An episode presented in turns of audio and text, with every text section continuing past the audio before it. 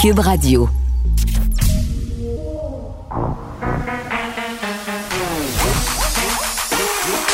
Elle a une opinion sur tous les sujets. Pour elle, toutes les questions peuvent être posées. Geneviève Peterson. Cube, Radio. Salut tout le monde, j'espère que vous allez bien parce que ce soir à minuit, c'est officiel, on entre en zone rouge dans trois régions. Euh, du Québec, les fermetures annoncées deviennent effectives. Puis vraiment, on va se questionner tout au long de l'émission euh, sur comment on va, comment ça va. Et ne vous en faites pas. Je vous dirai pas que ça va bien aller. Je pense qu'on est plus capable de l'entendre, celle-là. Mais ça nous a comme euh, donné un coup de barre, ces dernières annonces du gouvernement. Et là, j'utilise l'expression coup de barre vraiment de façon volontaire. C'est notre nouvelle expression préférée au gouvernement. Tu sais, on a dit tout le printemps qu'il fallait se réinventer. Là, je pense qu'on n'est plus capable de se réinventer. On est rendu au bout. Et là, faut, euh, on est rendu au coup de barre. Et là, le coup de barre, euh, qui l'a eu? Ben, c'est nous, les commerçants, les propriétaires de PME, le monde de la culture. Tout le monde, euh, on s'avance vers une espèce de dépression saisonnière collective. On va essayer de voir comment on peut éviter ça, comment on peut garder le moral, garder le cap, comment on peut le faire garder aussi à nos proches, à nos enfants, à nos adolescents, aux personnes âgées euh, qui nous entourent, qui voient, si on veut, le spectre du printemps passé ressurgir à l'horizon. Aujourd'hui, on a 838 nouveaux cas. C'est énorme. Un décès supplémentaire, les hospitalisations qui continuent d'être à la hausse. Donc, cette situation qui demeure préoccupante, qui continue à s'aggraver, entre guillemets. Puis là, on, bon, on s'enferme, on s'encabane pour 28 jours. Je faisais des blagues sur le film de zombie 28 jours. Je veux juste vous dire que la suite de ce film-là, puis c'est pas, pas une joke, là, c'est 28 semaines. Qu'est-ce qu'on va jouer dans la suite de ce film-là? Est-ce qu'on va euh, être confiné plus longtemps que ces 28 jours annoncés? Euh, tout porte à croire que oui. Hier, je faisais euh, une entrevue avec Benoît Barbeau, qui est virologue. 28 jours, c'est bien peu et on nous a habitués euh, à venir jusqu'à maintenant quand même à nous faire des annonces pas le fun de façon graduelle. C'est sûr que si on nous avait dit cette semaine, écoutez, vous allez devoir faire des efforts jusqu'à après Noël, je pense pas que ça aurait très, très bien passé. Déjà que ce 28 jours-là est dur à avaler. Une autre manifestation ce soir euh, qui va avoir lieu au Parc La Fontaine, ça, j'en reviens pas. Ça, pour moi, ça me dépasse qu'en ce moment, avec 838 nouveaux cas, euh, tout plein de données scientifiques qui nous confirment qu'on fonce droit dans une deuxième vague. Il y a encore des gens qui croient que cette pandémie-là est exagérée, est inventée euh, que le masque, ça sert à rien. Il y aura d'ailleurs un point de presse à 17h aujourd'hui. Je vous invite à l'écouter parce que rien de mieux qu'écouter le point de presse, euh, pas pour se démêler, j'allais dire, parce que souvent les informations euh, qui sont communiquées sont pas claires. Tu te demandes si eux-mêmes comprennent et savent euh, où ils s'en vont. Je disais par rapport aux mesures compensatoires annoncées, euh, notamment au niveau de la culture, des restaurants, des bars. qu'on aurait dû annoncer ces mesures-là compensatoires au même moment où on annonçait la fermeture parce que justement, ça crée de l'angoisse chez les personnes concernées. Puis dans le fond, s'ils le font pas, c'est parce qu'ils savent pas ce qu'ils vont faire. C'est ce que je me dis. On aurait peut-être pu attendre jeudi justement pour annoncer la fermeture à minuit et ces fameuses mesures-là. Peut-être que ça aurait été davantage euh, rassurant, mais on voulait nous donner peut-être une dernière chance de se réunir, d'aller dans les bars, d'aller dans les restaurants. Ce que j'ai fait hier, et pour vrai, euh, puis là, je règle tout de suite ça, toutes les mesures sanitaires ont été respectées. Mais régnait une ambiance quand même assez spéciale. Une ambiance d'apocalypse. C'était survolté. On avait vraiment l'impression qu'on était dans une dernière fois. Tu sais, là, avant de s'en aller à la guerre, avant de s'en aller en prison, appelez ça comme vous voulez, là. Les gens étaient en feu. Les gens commandaient des affaires très, très chères. Vraiment, là. Les gens se commandaient des shots. Tu sais, un mardi soir à go, les gens buvaient des onces de vodka, des onces de calvados. Vraiment, j'avais l'impression qu'on faisait des provisions de socialité et d'alcool jusqu'au moment où on, pourra à nouveau visiter ces restaurants-là. Je parlais hier euh, avec le proprio du restaurant en question. Il me disait, nous, on se prépare un retour en janvier, on se fait pas d'illusions. c'est vers là qu'on s'en va. On verra euh, si on se trompe, si ce 28 jours-là durera les 28 jours, j'en doute. Euh, je veux qu'on se parle des écoles et de l'anxiété parce qu'on va en parler euh, avec notre prochaine invitée. Va falloir qu'on fasse quelque chose, un, avec les bulles qui ne sont pas respectées, puis vraiment avec toute la question de la détresse et de l'anxiété causée par la pandémie. Parce que là, je vous racontais hier, mes enfants sont revenus de l'école avec leur sac à dos plein, plein de leurs effets scolaires euh, pour pas justement qu'on se retrouve comme au printemps dernier, c'est-à-dire devant une situation où il faut aller chercher nos affaires deux, trois mois plus tard, où on n'a pas de livre pour étudier, où c'est compliqué. Euh, mais quand même, ce que ça a généré comme réaction, puis même pour moi comme parent, parce qu'on a reçu une lettre pour dire devant l'incertitude de la situation, on préfère que vos enfants fassent leur sac d'école ce soir pour savoir justement, euh, pour être prêts, advenant le fait qu'on apprenne au point de presse qu'on a eu plutôt cette semaine la fermeture des écoles. Euh, ça a généré de l'anxiété ça a généré de l'angoisse parce que l'inconnu, c'est ça que ça fait. Ça génère des sentiments pas le.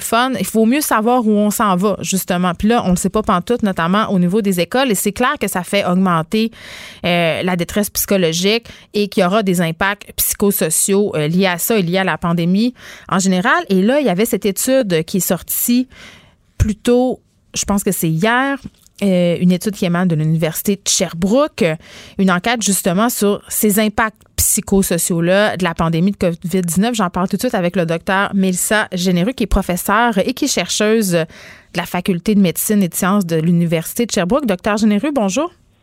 Bonjour. Bon, écoutez, euh, on ne sera pas de cachette. Je pense qu'on est rendu là. Les gens le disent ouvertement. Là, ils sont stressés, ils sont anxieux. Ils n'ont pas le goût de se retourner en confinement. Là, vous, vous avez fait une étude sur les impacts justement psychosociaux de la pandémie. Qu'est-ce que l'on constate, docteur Généreux, là, là, aujourd'hui, en ce moment? Bien, en fait, c'est ça. Les données ont vraiment été mesurées très récemment. Là, ça remonte pas. Il y a quelques mois, on parle de, des gens qui ont été questionnés en septembre, donc il y a une semaine ou deux. Et euh, ce que les gens nous disent, c'est qu'il y en a un petit peu plus qu'un sur cinq qui, au moment où on se parle, affiche des symptômes soit d'anxiété généralisée ou de dépression majeure. Donc, c'est sûr que c'est rapporté par des, des, une série de questions là, par rapport aux symptômes présentés, mais mm. disons qu'ils ont assez de symptômes pour dire que ces gens-là devraient être évalués en clinique. C'est qu'ils ont probablement un trouble de santé mentale. Donc, un sur cinq, c'est énormément élevé là, comparativement à ce à quoi pourrait s'attendre hors pandémie. Mais c'est quoi les euh, c'est quoi les symptômes de l'anxiété généralisée? Comment ça peut se manifester? Oui, l'anxiété généralisée, c'est un des troubles anxieux. Là. Il y a des gens qui vont parler aussi des troubles paniques, par exemple, avec mhm. des attaques de panique. Le trouble d'anxiété généralisée, c'est plutôt euh, les gens qui vont se mettre à être inquiets un petit peu pour tout et rien. Inquiets pour les finances, inquiets pour la santé, inquiets pour la famille, pour le travail. Une anxiété, une inquiétude qui est tellement omniprésente que ça fait qu'on n'endort pas bien, qu'on on fait des sursauts à tout, qu'on devient plus irritable. Et évidemment, ben, une anxiété qui fait que ça nous paralyse, ça nous empêche de bien fonctionner. Donc ça, l'anxiété généralisée, je dirais que c'est ça cause pas tous les troubles anxieux, mm. mais disons que c'est un des principaux qu'on observe là, parmi les troubles anxieux. C'est comme si on était tout le temps sur un pied d'alerte finalement. C'est un peu ça. Oui, exactement. C'est, dans le fond, c'est pas une anxiété qui est dirigée uniquement sur la pandémie. C'est que la pandémie puis tous les bouleversements que mm. ça entraîne. Bon, c'est comme vous disiez, euh, comme parents, on, à tous les jours, on a des courriels ou des nouvelles qui viennent nous, nous, perturber, nous ébranler. On ne sait pas encore ce qu'on va faire demain en fin de semaine. Euh, ça, c'est sans compter la, la confusion euh, à travers les messages qui peuvent nous être délivrés, la peur. Donc oui, tout ça, là, inévitablement, ça vient augmenter notre niveau d'anxiété, ce qui fait qu'on devient un peu anxieux pour tout et rien et plus juste pour la pandémie. Bon, pour les effets psychosociaux, les impacts de la pandémie, les effets euh, psychologiques qui sont négatifs, si on veut. Est-ce qu'il y a des populations, des personnes, des groupes qui sont plus touchés que d'autres?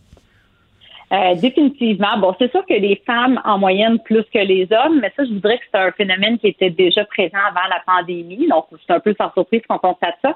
Par contre, ce qu'on voit, c'est vraiment une différence marquée selon l'âge.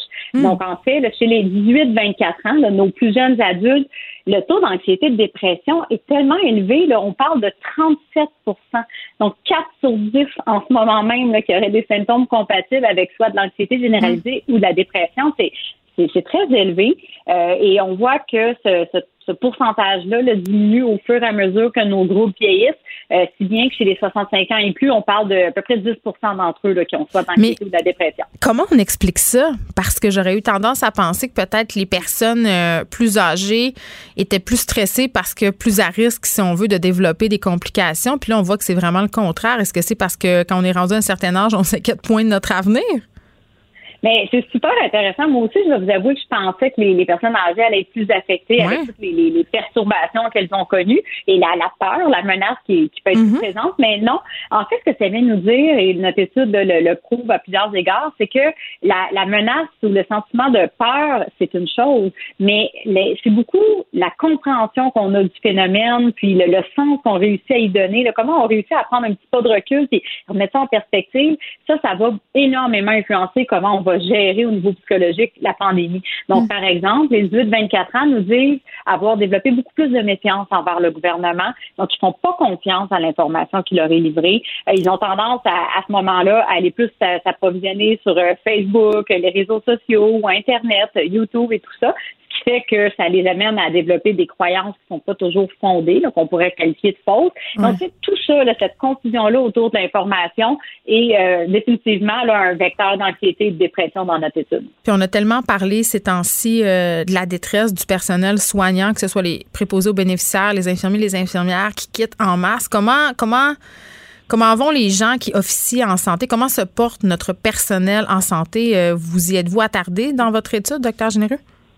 Oui, euh, tout à fait, parce qu'avec les 6000 quelques adultes qui ont répondu, évidemment, on en avait plusieurs là, qui travaillent pour le réseau de la santé, là, plusieurs centaines. Et euh, effectivement, là, c'est malheureux à dire, ça me fait beaucoup de peine, mais on est à 30% des travailleurs du réseau de la santé qui, dans notre étude, disent euh, avoir des symptômes soit d'anxiété ou de dépression. 30 c'est pas mal élevé, euh, d'autant plus qu'on parle d'une forme de travail, de, de, de, personnes euh, qui sont en, au premier rang pour nous aider à lutter contre la pandémie. Donc, euh, probablement un signe de, de fatigue, d'épuisement, mais aussi c'est des citoyens, ce sont aussi des parents, donc ils, en plus de vivre les stresseurs auxquels on est tous exposés, ils vivent aussi le stress d'être travailleurs essentiels, donc en première ligne au front et peut-être sans avoir le droit de se permettre d'être épuisé ou de, de, de, prendre ce recul-là qui nous fait donc bien. Moi, il y a un, truc que je trouvais euh, particulièrement intéressant dans votre étude, docteur euh, Généreux, c'est euh, vous êtes attardé aussi au désir de la population par rapport à la vaccination.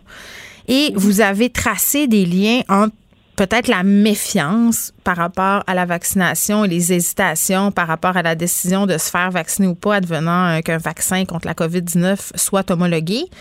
Et ce qui est intéressant et ce qui explique beaucoup de choses, en fait, euh, c'est de constater que dans la proportion des gens qui refusent ou qui sont plus réticents par rapport au vaccin-là, on retrouve euh, des facteurs associés aux troubles de santé mentale.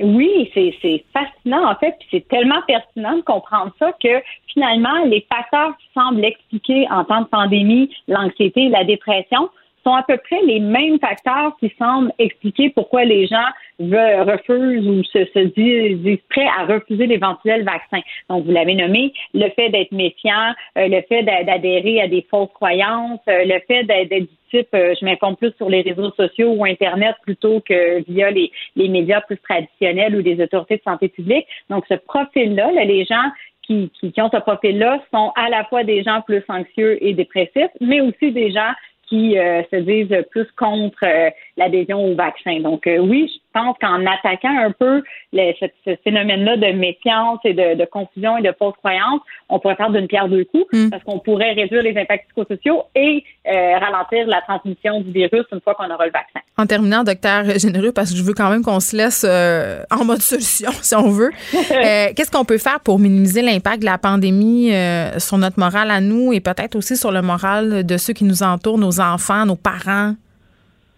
Ben exact. On a tous un rôle à jouer. Hein. Tu sais, je pense mm-hmm. que la solution de se virer seulement vers le côté clinique, à mon avis, c'est pas suffisant. Il y a beaucoup trop de gens qui sont bouleversés pour qu'on puisse se fier uniquement sur le réseau de la santé. Donc, on a un rôle à jouer Si vous allez bien, ben tant mieux parce que vous qu'il y a des gens qui vont moins bien autour de vous et osez demander le comment ça va, mais un vrai comment ça va. C'est un, comment ça va où je suis euh, ouvert et j'ai le temps de, de t'entendre si ça va moins bien.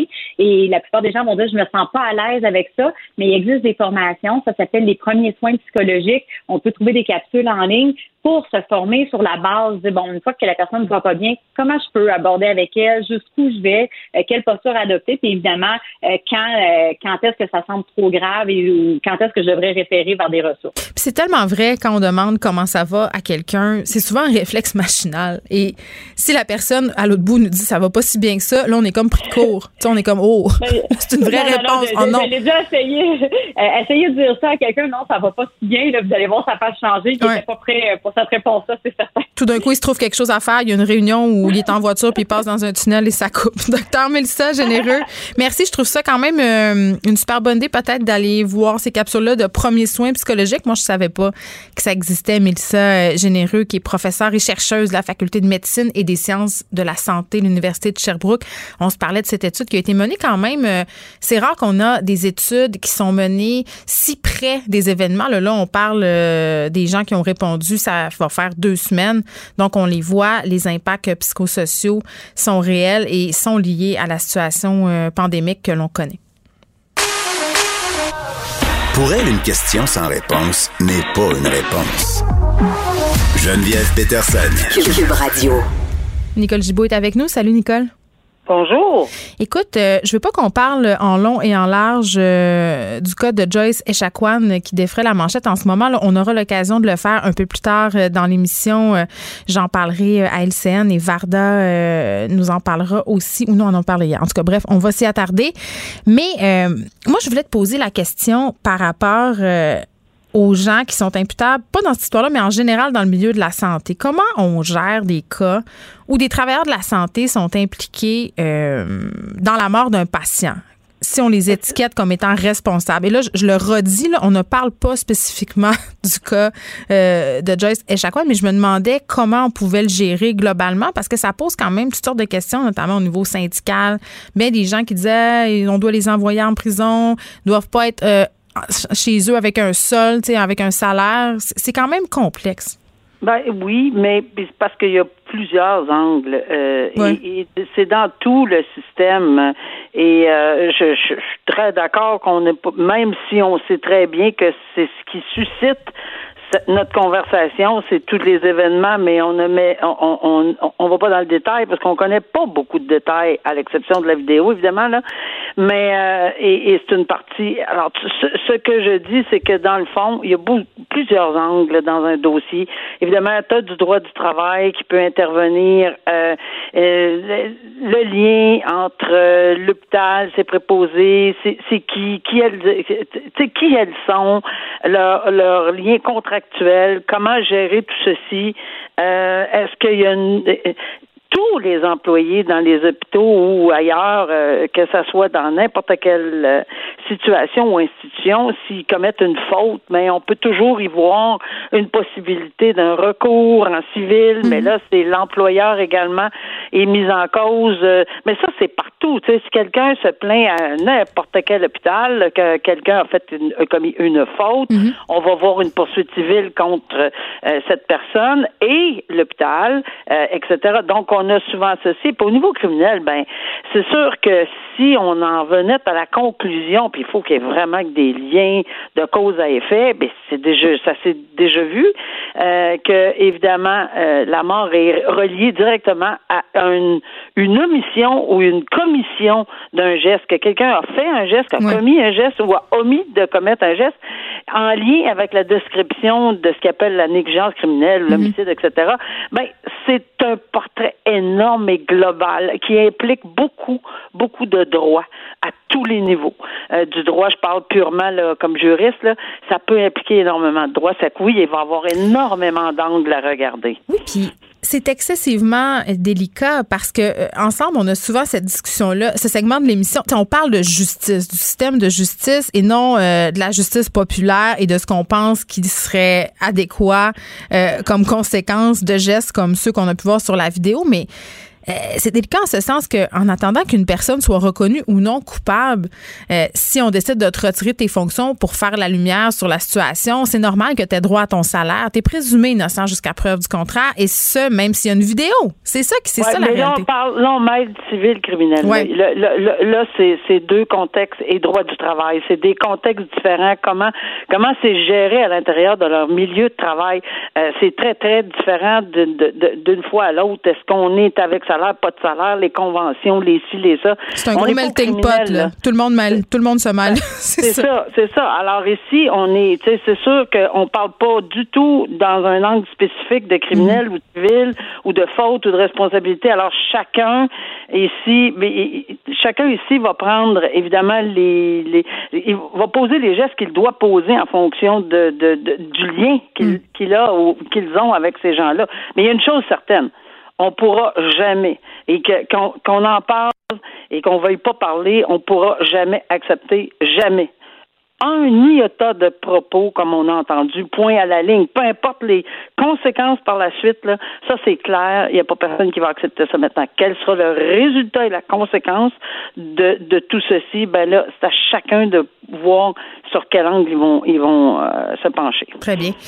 12 ans de prison pour un père euh, incestueux.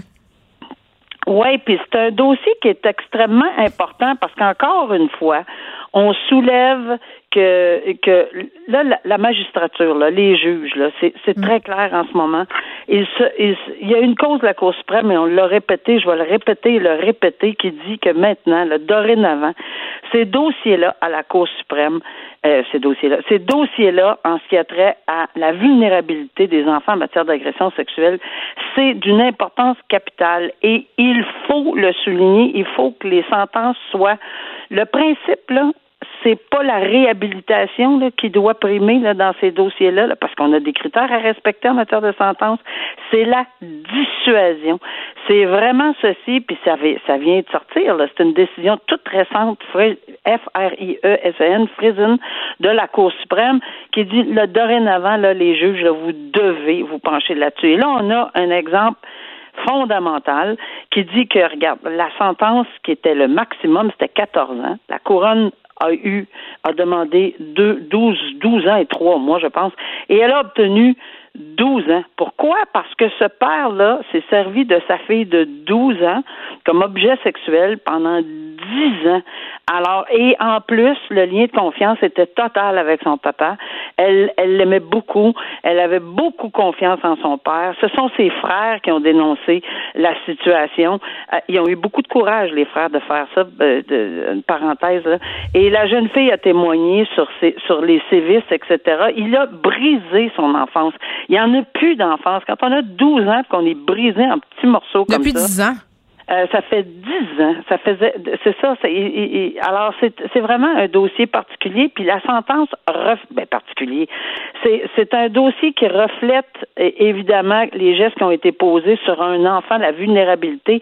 Quand on est un papa en lien de, de, de le lien de confiance, le thème, c'est la protection. On doit protéger son enfant, pas l'agresser sexuellement sur une période de 10 ans. Alors, je pense qu'une sentence de 12 ans, là, euh, c'est quelque chose. C'est rare qu'on voit des, on voit souvent des 4, 5, 6. Le minimum dans ce cas-ci aurait été d'accorder 5 ans. Mais la juge a dit non, moi j'accorde pas 5 ans. C'est vraiment un dossier où je dois appliquer, je dois être très, très sévère dans la sentence. Et voilà, 12 ans d'incarcération. Hier, on se parlait euh, de téléphone au volant, de la de l'impossibilité pour les gens de laisser tomber, là, euh, de notre difficulté à ne pas justement regarder notre téléphone. Euh, là, aujourd'hui, on se parle de vitesse parce que tout ça dans ma tête, c'est un peu le même dossier, le vitesse, alcool, texto. On sait que c'est pas bon, mais malheureusement, les gens continuent euh, d'adopter des comportements à risque. Et là, un jeune, quand même, a pris à la dure. Il roulait à 200 km heure sur l'autoroute 15 la nuit. Là, il y avait personne. Puis ça, on le voit souvent dans les journaux des jeunes, puis aussi des moins jeunes, on va se le dire, là, qui profitent de la nuit pour pousser le char hein, jusque dans ses derniers retranchements, aller vite pour faire euh, comme dans les films de char de vitesse.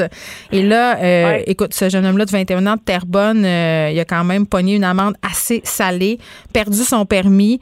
Mais à chaque fois, on en voit plein d'histoires comme ça et ça revient tout le temps. Oui, ça revient tout le temps, mais euh, je pense qu'on cible ici là, vraiment. Euh, oui, on va cibler plus les jeunes. Je regrette mhm. là, mais c'est sûr qu'il y a des exceptions, là, puis qu'il y en a tout le temps là qui, bon, qui veulent aller un peu plus vite, qui n'ont pas juste 21 ans là, mais qui pensent entre les deux oreilles, qui, sont encore toutes jeunes, puis qu'il n'y a, a, rien à leur épreuve, parce que c'est ça le problème ici. Puis ici, ben c'est la nuit, il n'y a pas personne. Sauf que ici, en lisant le texte, je m'aperçois qu'il y, y, a eu un, un biais également un autre billet de plus mhm. pour dépassement par la droite. Parce que si on dépasse par la droite, c'est parce qu'il y avait du monde sur l'autoroute, là, même la nuit. C'est parce qu'on peut-tu réaliser qu'il y a des gens qui travaillent la nuit? Mhm. Il y a des gens qui ont des chiffres de vie, il y a des gens. C'est surtout des, des, des, des gens qui ont probablement des familles à nourrir, etc. Donc, c'est incroyable l'impact que ça peut avoir.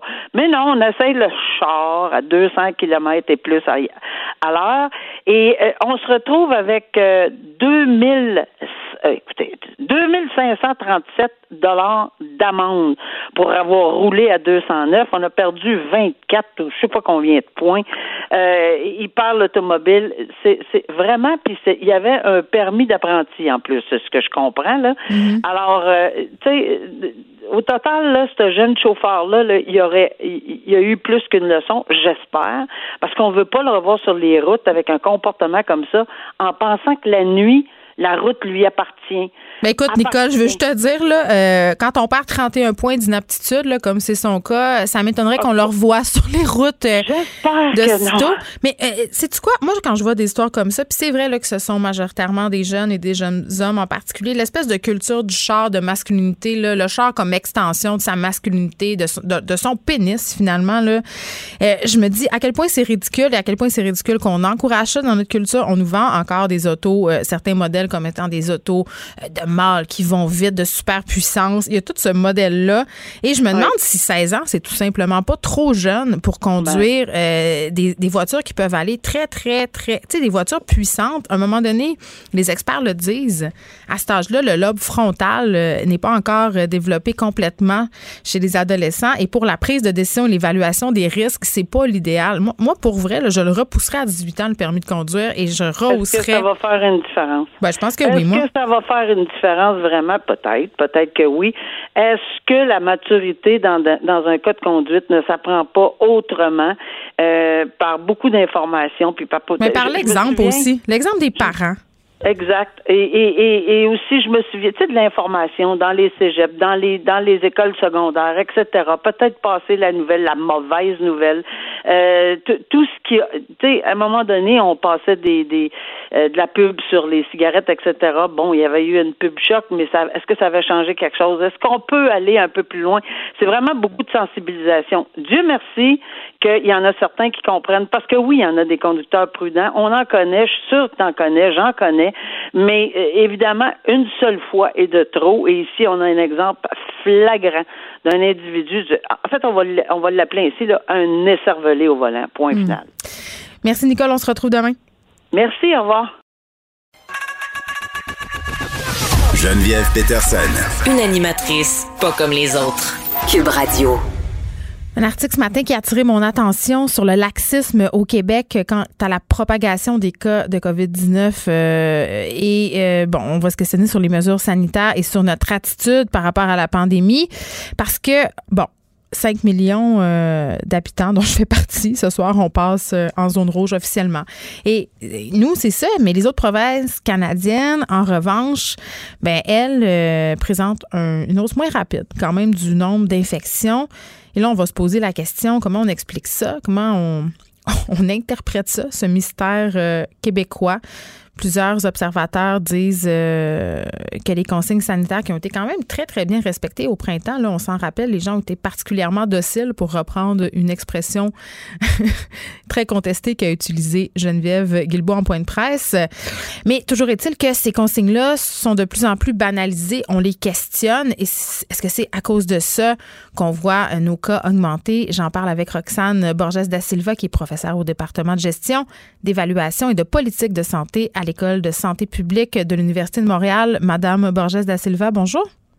Bonjour, Madame Peterson. Bon, euh, euh, selon vous, à quoi on peut attribuer cette situation unique et quand même, disons-le, peu enviable du Québec en ce moment au niveau de la propagation de la, de la COVID-19? Et en fait, euh, on n'a pas d'explication claire, mais on a des hypothèses. Et c'est des hypothèses qu'il va falloir vérifier dans le temps, vérifier avec des études ou euh, confirmer. Mais, mais déjà, les Québécois ont vécu un confinement qui était beaucoup plus sévère que certaines autres provinces. Donc, est-ce que les Québécois sont tannés? Est-ce que euh, les Québécois, en fait, euh, euh, en ont marre finalement de toutes ces mesures-là et ont rien Est-ce qu'il y a un laisser-aller On respecte plus les recommandations de santé publique? Ça, c'est une question qu'on se pose. Est-ce que les Québécois sont moins conscients de, de en fait, de l'importance de les respecter? Mm. Est-ce qu'ils sont moins résilients aussi? Une autre question qui se pose aussi, c'est, euh, ben vous savez, les Québécois sont plus de, culture latine, française, euh, alors que les, les, anglophones, en fait, dans les autres provinces qui sont anglophones, sont plus sont plus des anglo-saxons. Les anglo-saxons, en général, une plus grande résilience, si je peux dire, euh, sont plus dociles, pour reprendre vos termes, au ceux de Mme Guilbeault. Oui. Euh, on n'a pas aimé ça, se faire dire ça, justement. Non, je crois qu'on n'a pas du tout aimé ça. Ouais. Donc, euh, c'est ça, les, les, les anglo-saxons, euh, pour être plus dociles, je veux dire, en fait, sont plus, respectent beaucoup plus les mesures.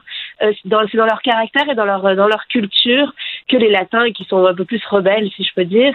Alors, est-ce que c'est, ça serait ça? Il y a une autre question aussi. Est-ce que les mesures du gouvernement sont plus molles, plus tempérées au Québec par rapport à ce que ça peut être dans d'autres provinces, comme on le voit avec les différences dans les écoles? Donc, toutes sortes de questions, en fait, d'hypothèses qui pourraient expliquer. Puis on a agi plus vite. Je pense notamment à la Colombie-Britannique où on a décidé d'instaurer des couvre-feux beaucoup plus tôt.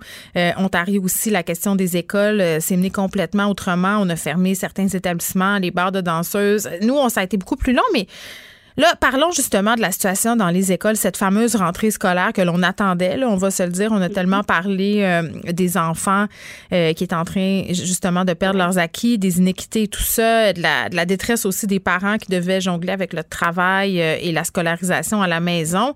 Là, est-ce qu'on est en train de se rendre compte, Madame Borges de Silva, que la rentrée scolaire est responsable en grande partie de la deuxième vague? Est-ce qu'on devrait refermer les écoles? On peut pas dire que la rentrée scolaire est, on peut pas encore affirmer que la rentrée scolaire est responsable de la deuxième vague, d'autant mm. plus que. Ben, il y a des gens euh, qui le pensent.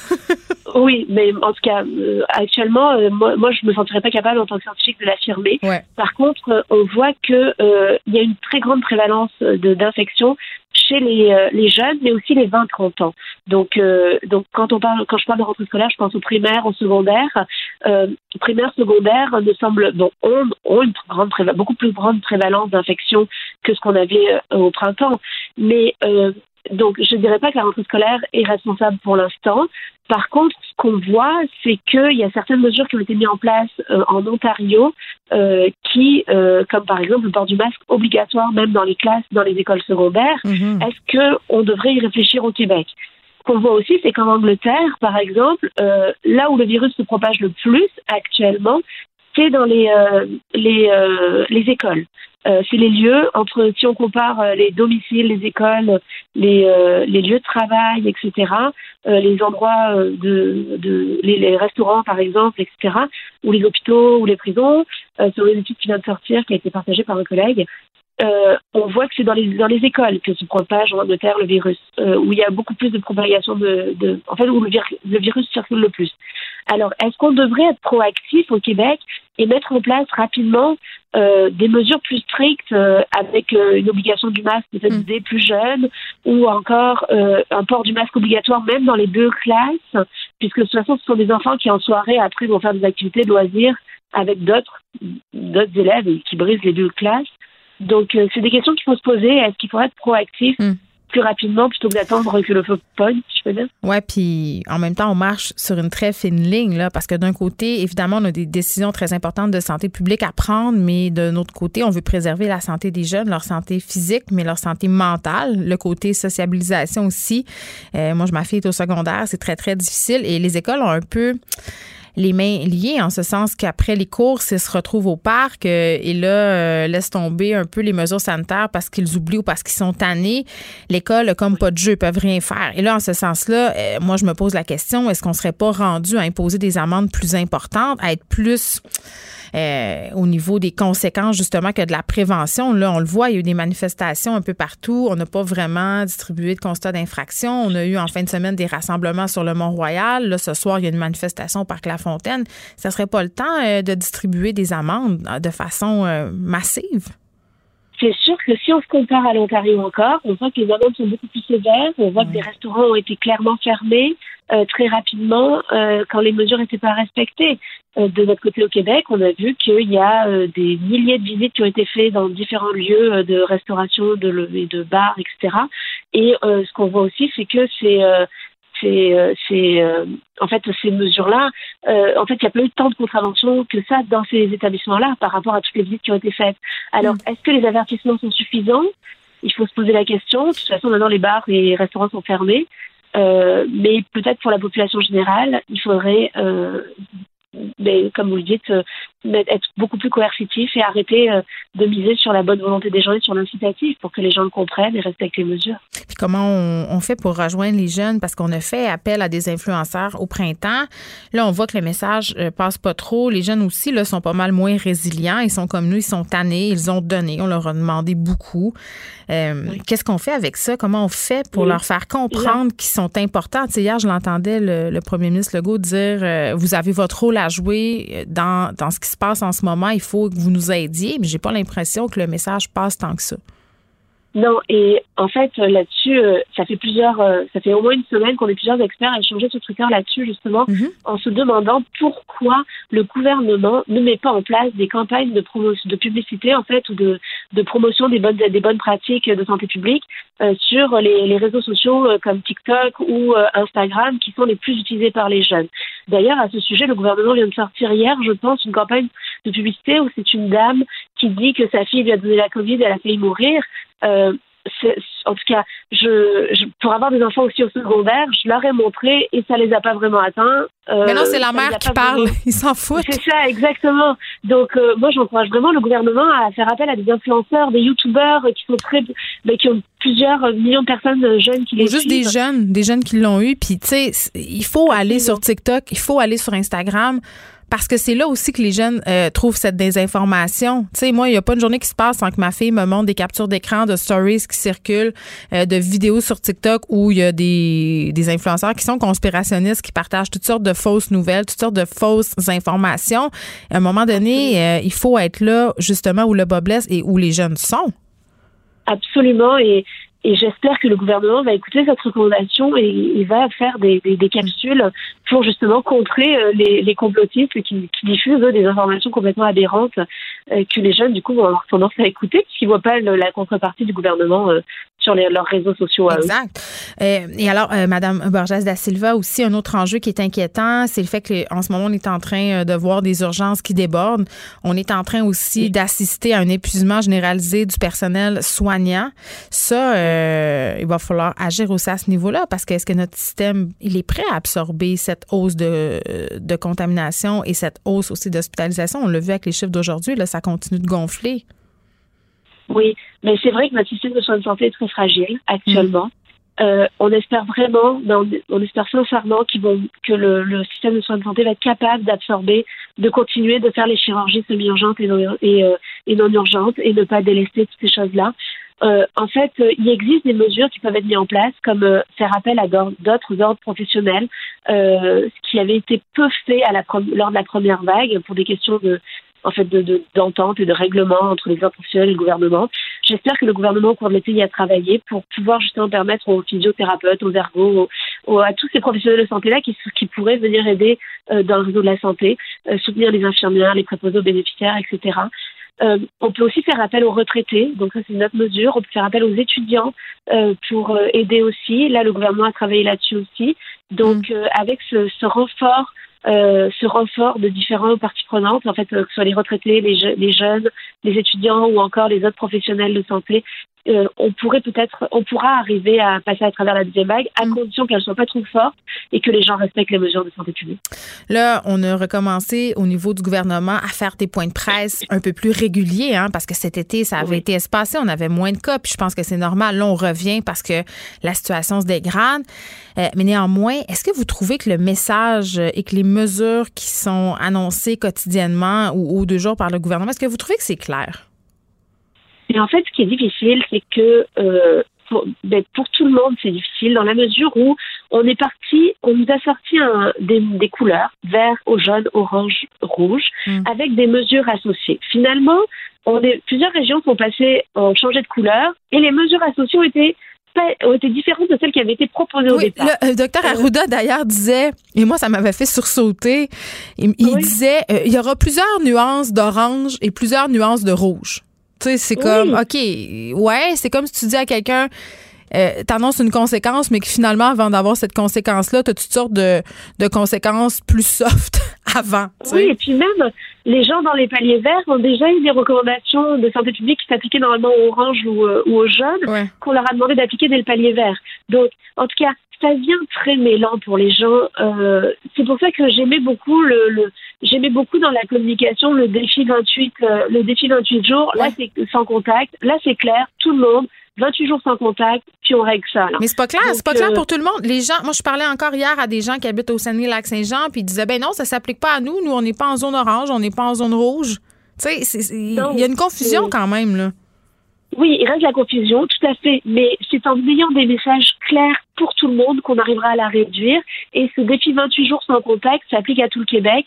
Et si tout le monde y met du tien, en réduisant les contacts pendant 28 jours, les contacts sociaux, les parties, les, toutes les réunions, en fait, tous les contacts non essentiels doivent être supprimés. Euh, dans ce contexte, on pourra arriver. Donc, plutôt que mettre toutes sortes de couleurs, toutes sortes de, mesures qui mm. bougent, en fait, même avec les couleurs et au, fur et à mesure de chaque jour, ben, ce, ce message-là euh, est beaucoup plus clair pour moi que euh, les, les, paliers, les couleurs, puis les mesures qui changent tous les, tous les jours. Merci, Roxane Borges de Silva, qui est professeure à l'École de santé publique de l'Université de Montréal. Et vraiment, euh, il était intéressant, euh, cet article sur le laxisme des Québécois.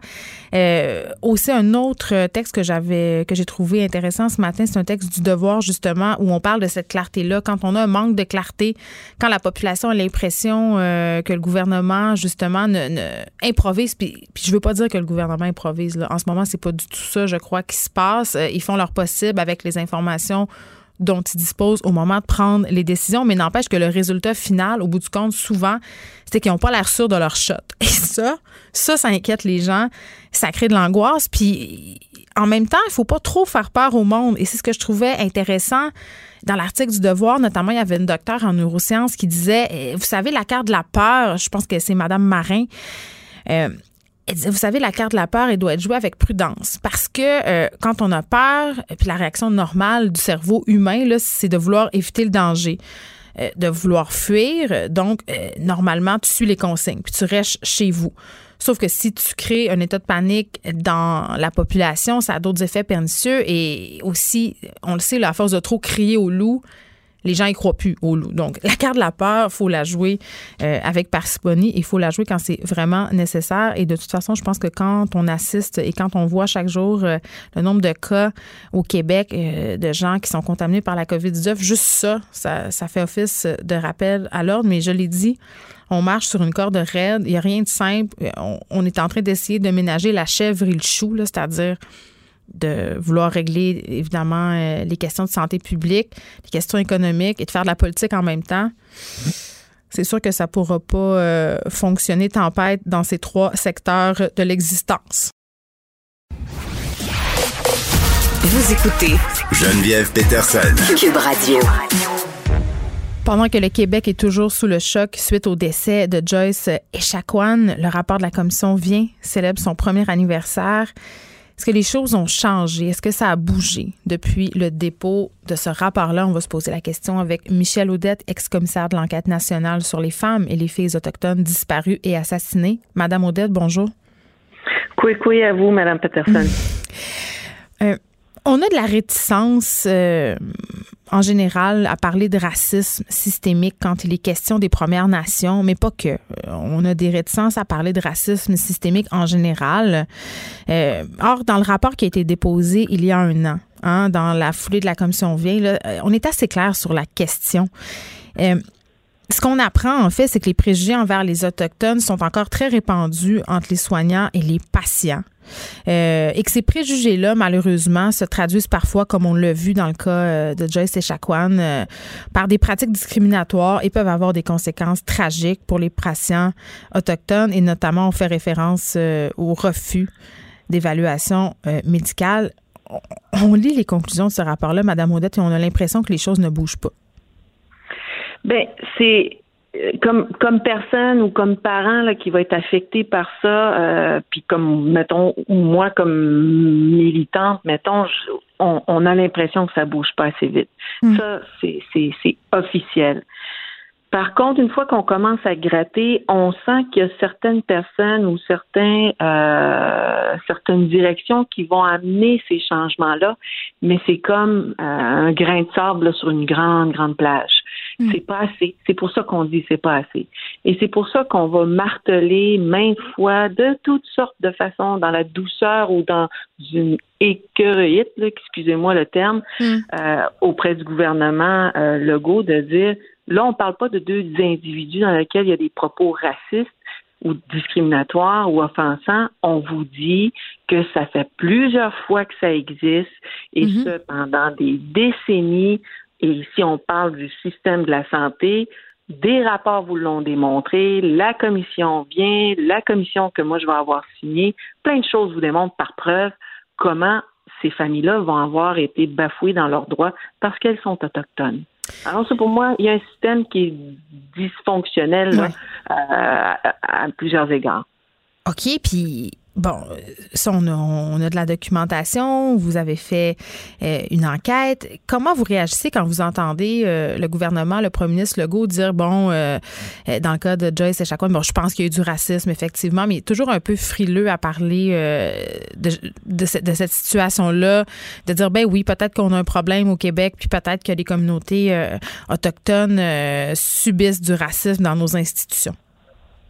Ben, moi, je pense que ça va le rattraper. Euh, de plus en plus, il y a cette grande solidarité-là de, de mm. gens euh, qui émanent de différentes différentes sphères de la société, tant intellectuelle, artistique ou de mobilisation, qui vont dire euh, ben là, là, on va arrêter de jouer avec la guerre des mots, là. Euh, arrêtez de prétendre que ça n'existe pas.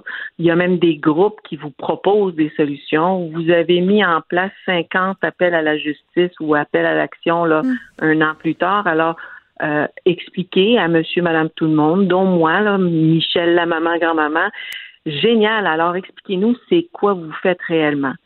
Puis c'est pas quelques actions. Je pense que là c'est un exercice de profondeur qui est demandé pour mieux faire. Puis profitons du momentum, je vous le dis, j'en ai vu du monde, ils veulent que ça change, puis ça fait du bien de les entendre vouloir marcher avec nous autres. Oui, puis je me dis, euh, Madame Odette aussi, que peut-être le mouvement Black Lives Matter qu'on a connu au printemps, en quelque sorte, euh, euh, pas mis la table, parce que la table était mise quand même depuis quelques temps. On, se parlait du sort des Premières Nations, des femmes autochtones aussi, mais en même temps, peut-être que ça permis de conscientiser les gens qui sont peut-être euh, moins au fait de ces réalités-là parce que c'est devenu un mouvement mainstream. On en a parlé dans les médias.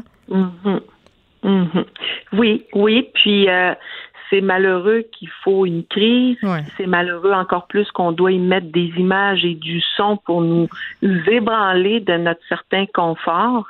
Alors, ce qui s'est passé dans le Sud avec nos frères et sœurs euh, de la communauté noire va se passer aussi au Québec et va se passer dans les communautés autochtones aussi. Mm. Alors, la solidarité va être naturelle, mais le fait qu'on soit dans le Sud cette fois-ci, le fait qu'on soit juste à côté de Montréal et de Québec. Mm. Joliette, j'étais là hier, j'ai trouvé ça tellement beau. Pour la manifestation, là, pour... Euh, oui, je suis partie avec ma petite fille à Tikamek, puis sa belle-maman, là, qui est de cette nation-là, pour être solidaire et marcher à côté de la famille Echaquan. De voir, là, Hein, je me suis retournée là quand on est dans le feu de l'action pour voir, hein, il y a donc bien du monde, puis c'est pas juste des Atikamekw ou des Inuits là. Il y avait 400 personnes. Oui, et là les frissons m'ont pogné, le moton dans la gorge, je me disais, Merci, merci, on n'est pas tout seul. Mais pensez aux jeunes qui s'est fait happer ou eh, l'intervention policière, là, comment ça a, ça, ça l'a spiné des réseaux mm. sociaux. Il n'y a pas eu de mobilisation. C'est loin dans le nord. C'est comme si c'était pas chez nous. Mais c'est vrai, vous avez raison. On peut, on peut plus faire semblant. C'est partout. Bon, puis là, euh, bon, vous avez fait référence à cette vidéo crève-cœur euh, qui circule. Puis c'est vrai que c'est dommage euh, qu'on ait besoin de voir ce type de choses-là pour se sentir interpellé parce que des situations du genre, ce qu'on est en train de comprendre, c'est qu'il y en a eu. Il y a plusieurs témoignages qui commencent à fuser sur les médias sociaux. L'affaire Joyce Echaquan ne serait pas un incident isolé. Plusieurs membres de communautés autochtones disent, écoutez, nous aussi, quand, on se rend dans certains services publics, on est victime de racisme, n'est on pas considéré comme des citoyens euh, importants, aussi importants que les autres. Vous l'entendez, ça? Oui, je l'entends. Je l'entends. Puis là, il y a une vague, là, je vous dirais, depuis plusieurs années que je vais recevoir euh, en privé des réseaux sociaux. Des fois, je me fais varloper en public, mais c'est rare. Mais la vague positive, hmm. l'alliance ou le, pardon que les gens nous demandent ou la culpabilité, je dis, attends, c'est ça, là c'est en arrière, let's go, on fait des choses ensemble aujourd'hui, puis pour demain, là. J'ai pas connu ça là, quand j'ai commencé toute jeune. Là. Et aujourd'hui, à l'aube de 50 ans, je suis comme youpi. Là, c'est mes enfants puis mes petits-enfants qui vont continuer cette, cette mm. démarche-là, mais pas tout seul. Ça, c'est la différence. Bon, parlons de la, de la commission vient, de l'enquête aussi nationale sur les femmes, les filles autochtones disparues, assassinées. On se demande si les politiciens les lisent, ces rapports-là. Il se passe quoi avec euh, l'enquête sur les femmes, les filles autochtones disparues, assassinées en ce moment-là? Il y en a plus qui vont le lire qu'une certaine époque quand ils sont submergés, là, euh, mm-hmm. nos, nos, collègues, les politiciens ou nos les gens qu'on va élire euh, sont submergés. Ça, ça, j'en doute pas. Donc, c'est pour mm. ça qu'on leur fait des beaux petits cadeaux qu'on appelle un rapport exécutif ou sommaire et on va droit au but avec euh, seulement 21 appels à la justice, à mm. titre d'exemple, dans un rapport sur les femmes assassinées disparues ici au Québec. Et on parle justement des failles du système de la santé dans lequel des enfants vont disparaître dans ce même hôpital à Joliette dans les années 60, 70 et 80. Donc, on n'inventait pas quelque chose l'avant-hier mm. euh, devant le CIUS. Alors, moi, je me dis, nos politiciens, le fait qu'on va faire des choses euh, plus succinctes, plus courtes, et que leurs équipes dans leur cabinet mm. vont s'assurer de faire les analyses au sein des ministères, euh, on peut plus dire qu'ils sont pas au courant. Là. On peut plus, on peut, on peut pas ça se peut pas, là. Fait il y a des choses qui doivent passer à l'action. Oui. On a des attentes. Puis les politiciens se sont fait euh, vocaux hier par rapport euh, justement à l'affaire Échaquan. Sylvie Damour, entre autres, responsable des affaires autochtones, euh, mm-hmm. qui a fait un tweet en disant que c'était inacceptable. Mais en même temps, aujourd'hui, on remet un rapport. en fait, on souligne le dépôt du rapport vient. pas un mot sur l'affaire Échaquan. même que dans ce rapport-là, on se montre plutôt fier des actions entreprises par le gouvernement. Ça a choqué bien des gens, des gens dans l'opposition. Dominique Anglade n'est pas allé avec le d'eau de la cuillère. Elle a dit euh, qu'elle n'était plus apte euh, à occuper ses fonctions. Madame Damour, qu'est-ce que vous en pensez? Vous, Madame moi, je pense que vous, vous, l'expliquez bien, là, Madame Peterson, sur le fait que c'est comme si on tourne la page, donc, comme les mm. réseaux sociaux, ça va vite, on passe à une autre nouvelle. Euh, je ne sais pas si c'est les gens qui la conseillent ou si c'est à un plus haut niveau dans son gouvernement qui lui dit tu peux pas mettre ça. Pour avoir parlé quelques fois avec Madame Damour en privé ou dans des événements euh, qu'elle va tenir, mm. j'ai senti une femme qui veut que ça bouge pour les enfants puis pour les femmes autochtones. Donc il y a peut-être une machine, je veux pas la défendre là, il y a peut-être une machine derrière, alors que moi j'aurais été, voyons là, en plus l'exemple qui fait mal encore, mm. puis sois fier d'avoir fait tes 50 appels parmi les appels qui sont en attente ou en demande, mais oublie pas de relancer encore la population sur le hmm. soutien qu'on doit faire auprès de la famille Echaquan. Oui, puis on est beaucoup, euh, puis on, élargissons la, discussion à ce qui se passe dans le reste du Canada. On est beaucoup dans, dans cette logique de réparation. Tu sais, on on a eu Justin Trudeau qui a fait des excuses, euh, qui euh, investit des sommes massives, essaie justement euh, d'encourager les communautés autochtones. Mais je me dis, OK, on donne de l'argent aux excuses, là. Mais est-ce que c'est la bonne façon de faire? Parce que l'argent n'efface pas tout et ça règle pas tous les problèmes. C'est une des solutions. C'est une des solutions. On va l'avoir mis dans les rapports d'ailleurs qu'on exige des excuses. Euh, il a fallu que je m'ostine euh, de façon diplomate et amicale euh, avec certains collègues à travers le Canada dans l'enquête où je disais faut le mettre là. faut qu'on le mette le volet appel à l'action. Les institutions doivent hmm. reconnaître et faire des excuses. Mais après ça, il y a une panoplie d'actions qui doit être suivie suite à l'excuse. Par exemple? Donc, ben, écoutez, euh, c'est, on va s'excuser, mais si on met pas de fonds attachés à ça pour un processus de guérison Et si on met pas aussi une politique, un programme ou une loi ou un plan d'action, ainsi de, de, ce qui existe dans une démocratie euh, gouvernementale, mm. un système de, de gouvernement, pardon, euh, qui va honorer ces appels-là suite à une excuse, qui veut dire bon ben on va leur donner un meilleur contrôle sur euh, la santé, la DPJ, euh, la culture, la protection de la langue et ainsi de suite. Si on leur donne pas ça puis qu'on fait juste des excuses, ben c'est vide et c'est sans émotion là. Puis en même temps, puis en même temps, Madame Odette, il y a une certaine partie de la population, euh, puis d'ailleurs c'est plate parce que c'est ça que la vidéo mettait en, relief, qui pense que ben, les Premières Nations ont déjà assez de l'argent de l'État qui vivent carrément aux mamelles du gouvernement là. Ben ça, c'est justement ce qu'on va vouloir véhiculer collectivement en donnant la fausse histoire, en donnant la fausse vérité. La vérité, c'est que j'ai une ministre qui s'appelle Madame Damour au gouvernement du Québec mm. et j'ai une ministre et un ministre à Ottawa pour les questions autochtones, alors qu'un citoyen va avoir son maire ou sa mairesse, ensuite un gouvernement et tous ses ministères, ensuite un gouvernement fédéral avec tous ses ministères. Donc, trois paliers de gouvernement qui va défendre les intérêts. Alors, il y a beaucoup plus d'argent dans, une, dans un individu québécois ou canadien qu'on peut en avoir dans, une, dans un individu autochtone. Et le pire, c'est que moi, je vais avoir 17 ans toute ma vie jusqu'à temps que je meure. Hmm. Ouais. Hier, Madame Odette, vous avez marché euh, avec la famille Echaquan. Euh, comment, comment, comment ils se sentent? C'est, c'est quoi la suite des choses? Est-ce qu'ils ont parlé? Ben, euh, le temps que j'étais avec eux autres par téléphone et ensuite physique, difficile de parler, c'est les émotions. Donc, on respecte ça. Encourageant de voir aussi qu'elle a pu s'exprimer dans sa langue devant le médecin qui avait traité sa fille et la, la responsable des infirmières encourageant de voir aussi qu'on va avoir des élus de sa communauté, des employés qui vont la soutenir. Cependant, le message que le chef de la communauté va envoyer, c'est que ce que Madame vit là aujourd'hui, Diane, la maman de Joyce là, hmm. c'est qu'elle va le vivre encore la semaine prochaine et les mois prochains. Qui va être là pour marcher à côté d'elle de façon spirituelle et virtuelle? Ça là, c'est un vide qui va malheureusement arriver trop vite euh, dans des cas comme celui-ci là. Michel Audette, merci. Michel Audette, qui est ex-commissaire de l'enquête nationale sur les femmes et les filles autochtones disparues et assassinées. On faisait un retour sur cette histoire euh, triste, malheureuse, une histoire d'horreur aussi parce qu'on a entendu les mots de ces deux euh, soignants qui étaient supposés porter euh, apporter leur aide finalement à Madame Joyce Echaquan qui est malheureusement décédée. Merci beaucoup de nous avoir parlé. Geneviève Peterson. Elle réécrit le scénario de l'actualité tous les jours. Vous écoutez Geneviève Peterson. Cube Radio. On poursuit notre discussion entamée hier sur la culture avec Pierre Nantel. Salut Pierre. Bonjour, Geneviève. Écoute, euh, Nathalie. Ambassadrice, euh, hein, comment ça se fait qu'au Québec, on n'est pas capable de, de, de, régler, de mieux gérer notre relation avec les Premières Nations quand on a une ambassadrice comme Mme Ouimet qui peut nous parler constamment? Hein, comment est-ce qu'elle est une, une, grande communicatrice, une médiatrice pour la cause autochtone, puis malgré ça, on n'arrive pas à régler nos affaires, c'est pas possible.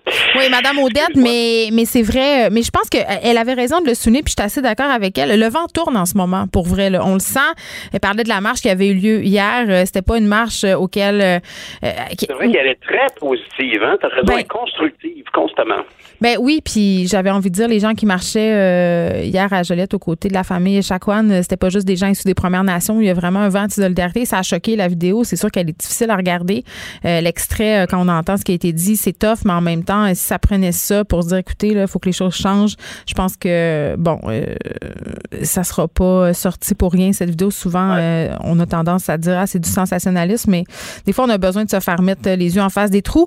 Puis là, oh. peut-être une autre personne qui aurait besoin de se faire mettre les yeux en face des trous, c'est Nathalie Roy, notre ministre de la Culture, qui se fait sérieusement varloper, là. Écoute, c'est un excellent lien, Mme Peterson. Euh, c'est un fait que là, actuellement, tout le milieu de la culture est vraiment bouleversé. Euh, ils comprennent pas. C'est d'ailleurs, c'est comme ça que, que, la situation. Je parlais avec Isabelle Melançon, qui, d'ailleurs, une personne qui connaît bien la culture. Elle, était dans une agence culturelle avant de faire de la politique. Mm. Et, et aujourd'hui, les porte-parole du Parti libéral dans la matière. Puis, évidemment, elle, me disait en entrevue, écoute, on, on, personne comprend, c'est l'incompréhension. On va l'écouter si tu veux. Mm-hmm. Ah, le mot du jour, c'est vraiment incompréhension. Il y a des décisions qui sont prises dans un brouillard actuellement du côté du gouvernement. Je veux juste vous dire, là, moi, les gens du milieu m'ont dit que pas plus tard que la semaine dernière, le ministère et le cabinet de la ministre Nathalie Roy rassuraient le milieu en leur disant qu'ils ne seraient pas touchés, qu'au maximum, lors des représentations, par exemple au théâtre, on demanderait aux spectateurs de garder le masque. Ben moi, ça fait longtemps que je le dis, Pierre. Là, voyons, on, aurait dû d'emblée, avant de fermer tout ça, euh, dire aux gens mettez votre masque, allez au théâtre masqué, allez au cinéma masqué, allez voir des spectacles masqués. Ben oui, tu, tu, me le disais d'ailleurs hier par rapport à ton film, mais c'est ça qui est un peu inexplicable ici, c'est de se dire ben, comment ça se fait qu'on arrive à une situation, à une annonce comme ça avec le premier ministre et M. Ruda, alors que, euh, de toute évidence, au ministère de la Culture, on avait l'impression que les efforts portaient fruit et que la discipline du public et des diffuseurs de spectacles, diffuseurs de cinéma, tout ça, que tous les efforts faisaient une, grande différence. Mm. Alors, la question qu'on peut se demander, c'est mais qu'est-ce est-ce qu'on va les voir les chiffres? Parce que le docteur Arruda hier a un peu évoqué que le facteur temps, en fait, c'est le premier ministre qui parlait de ça. Il disait, écoutez, oui, c'est vrai qu'il y a, il y a toutes sortes de risques. Aller chez la coiffeuse, ça peut être un risque, mais la question du temps de, plus de 10 minutes, ça devient à évaluer. Non, non, non, non. Là, là, vous allez me lâcher avec le temps. Puis quand je dis vous, je parle pas de toi, Pierre. je parle des gens qui, qui me sortent cette histoire-là. Écoute, moi, je passe deux heures chez la coiffeuse, là. On s'entend-tu se faire teindre puis se faire faire une mise en pli? C'est long, là. Euh, autant de temps qu'au théâtre, autant de temps qu'au cinéma. Ce qu'on nous dit en ce moment, c'est qu'une économie qui est plus importante que d'autres, euh, qu'une autre, c'est ce qu'on nous dit. Et ce qu'on nous dit aussi, c'est que euh, la culture, ça rapporte pas tant que ça pour ce que ça coûte. Hein. C'est une industrie qui est majoritairement subventionnée, qui fonctionne justement grâce aux subventions, alors que les salons de coiffure et tout le reste qui demeure ouvert, ben, c'est une industrie en soi qui rapporte de l'argent indépendant et tout ça, puis ça aurait suscité. Imagine s'il avait fermé tout ça, la grogne, hein, qu'on ferme les artistes, souvent les artistes qui se plaignent tout le temps, le ventre plein, les gens n'ont rien à foutre. Moi, c'est comme ça que je me sens. Ben, en tout cas, si effectivement c'est le cas, ce qui est très clair en tout cas, c'est que c'est une défaite pour la ministre de la Culture, Mme Roux. Mais elle l'avait dit, elle l'avait dit, ben oui elle a dit à tout le que c'est correct, et finalement, en bout de ligne, on peut se demander, tu d'ailleurs, je pense que Mme Mélenchon a l'impression que euh, le, cabinet et le, ministère de la Culture n'ont pas l'oreille du gouvernement. On va l'écouter. Elle, commence en disant, je pense que la ministre est comme juste pas dans le coup. Moi, je suis pas certaine que la ministre a été mise dans le coup. Euh, puis ce serait pas la première fois qu'on voit que la ministre est absente de la table des décisions, malheureusement. Et euh, actuellement, là, ce qui nous crève le cœur, euh, c'est de voir que les gens vont pouvoir aller au IKEA, hmm. mais ils pourront pas aller au cinéma. c'est vrai d'ailleurs. Si tu fais ça, la file à l'épicerie, là, à deux hmm. mètres de distance, c'est pas mieux, ni, c'est ni pire, ni mieux en même temps, à deux mètres de quelqu'un dans une salle de spectacle. En même temps, les gens vont dire qu'on n'a pas le choix d'aller à l'épicerie puis que le cinéma, c'est pas essentiel. En ce sens-là, je suis d'accord, mais à un moment donné, il faut se poser la question. Euh, les gens vont avoir besoin de changer d'idée. On l'a vu, sont de moins en moins résilients. Les gens sont écœurés. Puis, c'est-tu quoi, tu sais, par rapport à être dans le coup ou pas, ça me fait penser un peu à un épisode qu'on a connu au printemps par rapport euh, au ministre de l'Éducation, Jean-François Roberge. Euh, la santé publique puis l'éducation qui semblaient pas se parler, euh, prenait, euh, les décisions étaient prises. Euh, Monsieur Robert avait l'air de l'apprendre, avait l'air d'être à la remorque. Moi, j'ai l'impression qu'en ce moment, justement, peut-être la santé publique prend des décisions sans peut-être justement les impliquer leur ministre parce qu'on fait de la santé publique, on fait pas de la politique. Mais tout à fait. Puis, mais, ce qu'on peut espérer ici, c'est que justement, hmm. au niveau politique, au niveau des représentations qui vont être faites, on va peut-être avoir droit à des petits ajustements. Moi, moi je, je ferme pas la porte à ça, dans la mesure où c'est pas parce que le premier ministre se dit on ferme tout qu'en bout de ligne, on peut pas essayer de rouvrir, trouver quelque chose. Par exemple, ben on sait que les bibliothèques, pour le prêt sans contact, ça va fonctionner. Il y a beaucoup de gens qui disent voyons non, les bibliothèques, on n'est pas en train de lire le journal assis dans le, dans le petit dans le petit bureau à côté de la mm-hmm. fenêtre. Là on peut aller emprunter des livres pour continuer de se divertir. Ben là, le presse en contact, semble-t-il, va être accepté. Alors, est-ce qu'il y, a des contextes? Oui. On verra bien. Puis évidemment, on attend les chiffres parce que hier, euh, M. Arruda s'est fait dire, ben écoutez, montrez-nous ça. Et là, ben, c'est la grande surprise pour tout le monde, c'est que les, les bulletins de santé de, de, du département de la santé, c'est toujours verbal. Il semblerait qu'il n'y ait pas de document écrit. Les partis d'opposition hier disaient, on n'est pas au courant, on, on, doit être au courant de tout ça pour sanctionner ou pas des décisions prises par le gouvernement. Oui, Pascal on, on a hâte de voir ça s'il y a des chiffres par rapport aux salles de spectacle et salles de cinéma. moi, je, hey, regarde, moi, en tout cas, j'ai bien hâte de les voir aussi, les chiffres. Moi, je pense pas que que personne au gouvernement s'est assis hein, dans une salle de spectacle ou est allé au cinéma depuis le début de la pandémie, peut-être, mais en même temps, je me dis, OK, tu sais, le gouvernement en ce moment ont des discussions quand même, somme toute, assez importantes au niveau de l'éducation, de l'économie, décisions de santé euh, qui doivent être prises. Euh, la culture en ce moment, là, ça prend le bord, selon moi. C'est oxygène, hein. C'est, il faut, faut changer d'idée. On peut écouter, on peut écouter des matchs de baseball, mais c'est sûr que d'écouter DS des mouches à ça serait mieux. Bon, ça, c'est pas moi qui l'ai dit, c'est toi. eh, c'est cela. OK. Euh, là, euh, on s'attend à quoi de la part de la ministre? Quel rôle elle devrait jouer en ce moment? Parce que euh, on a dit on coupe, mais là, on nous a parlé d'aide financière, on le sait pas. Mais c'est ça. en fait, je, dirais que quand, on parle d'aide financière, ben là, tous les secteurs qui sont touchés vont, vont se poser, euh, attendre de voir quel est le plan de soutien qu'ils vont recevoir. Est-ce que les restaurateurs euh, vont vivre euh, eux aussi de longues attentes avant d'avoir les montants d'aide financière? Ici, les gens, évidemment, comme tu l'as dit tout à l'heure, les gens sont plus proches euh, de la dimension euh, de la restauration que du milieu de la culture. Puis c'est dommage parce que ultimement, on envoie un message. Hein, D'ailleurs, on envoie le message que oh, aller au cinéma, là, c'est pas bon. Aller, aller voir un spectacle, c'est, c'est dangereux. Puis je veux dire, factuellement, s'il y a une industrie qui, qui s'est autodisciplinée à ce niveau-là, c'est bien eux.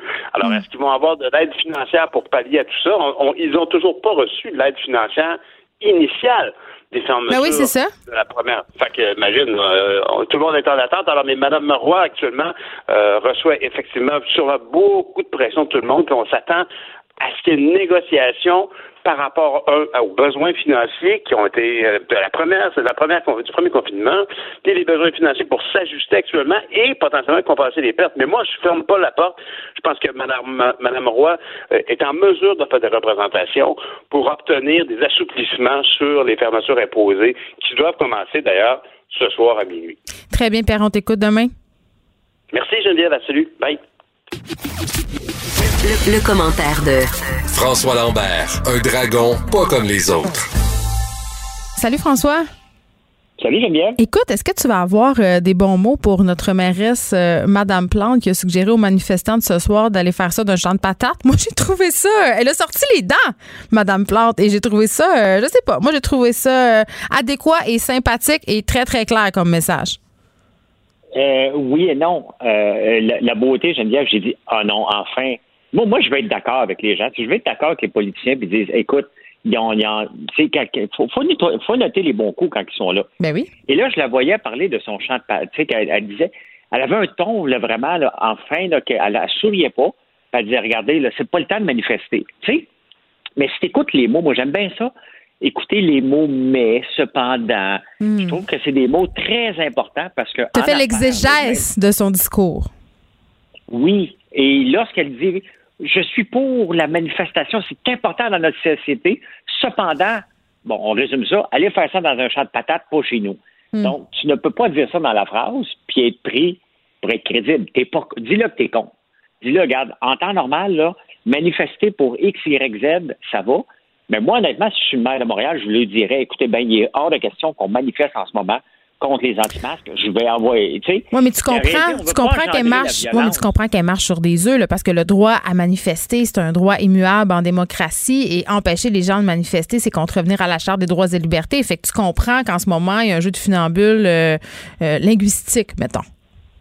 Euh, on est pas mal, on est pas mal, mettons que notre liberté, elle est quand même pas mal limitée si on veut aller là. Puis il faut regarder à un moment donné, il faut les réveiller, les gens qui sont contre les masques, puis mhm. qui, sont, qui pensent qu'il n'y a pas de pandémie mondiale. Il faut regarder ce qui se passe dans le monde. Tu sais? Hmm. M'entends-tu? Je t'entends. Je t'écoute. Ah, OK, OK. Je, pensais que tu m'entendais pas, excuse-moi. Euh, regarde, le, regarde, on va regarder deux, deux cas rapides, là, OK? La Floride qui a décidé de tout enlever, les, les confinements, il n'y a plus de règles, faites comme d'habitude. En une journée, les cas sont partis de 762 à 3266. OK, aujourd'hui, euh, hier, les chiffres d'hier. À Melbourne, il y a exactement un mois, il y avait des cas en, pleine augmentation. Ils ont dit, OK, c'est assez. Un couvre-feu. Il n'y a plus de liberté. Il n'y a plus de droit de manifester. On va vous arrêter. That's it, that's all. Il y a eu 10 cas hier. Il y avait 1700 par jour. Il y en a eu 10 cas. Donc, moi, là, je suis un gars de statistique. Je regarde ça, là, puis j'écoute la mairesse. Puis à un moment donné, il faut que quelqu'un mette son pied à terre. On n'est plus dans le, on n'est plus dans la liberté. On, veut sortir d'un État. Mais qui donne des tickets. Pourquoi on donne pas plus de tickets? En fin de semaine, sur le Mont-Royal, au Tam-Tam, tout le monde était entassé.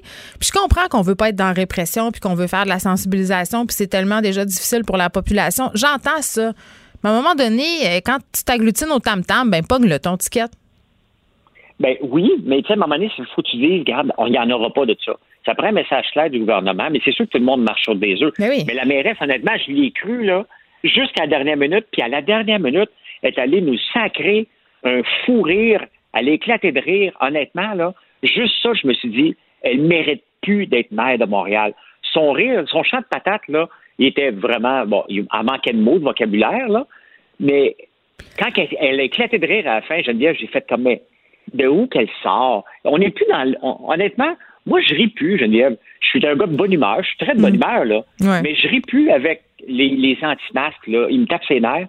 Et euh, à un moment donné, il faut regarder les statistiques, qu'est-ce qui se passe ailleurs, puis dire, regardez, là, je pense qu'à un moment donné, il faut allumer, arrêter d'être borné. C'est pas ceux qui sont, qui sont pour les masques qui font attention, qui sont euh, bornés.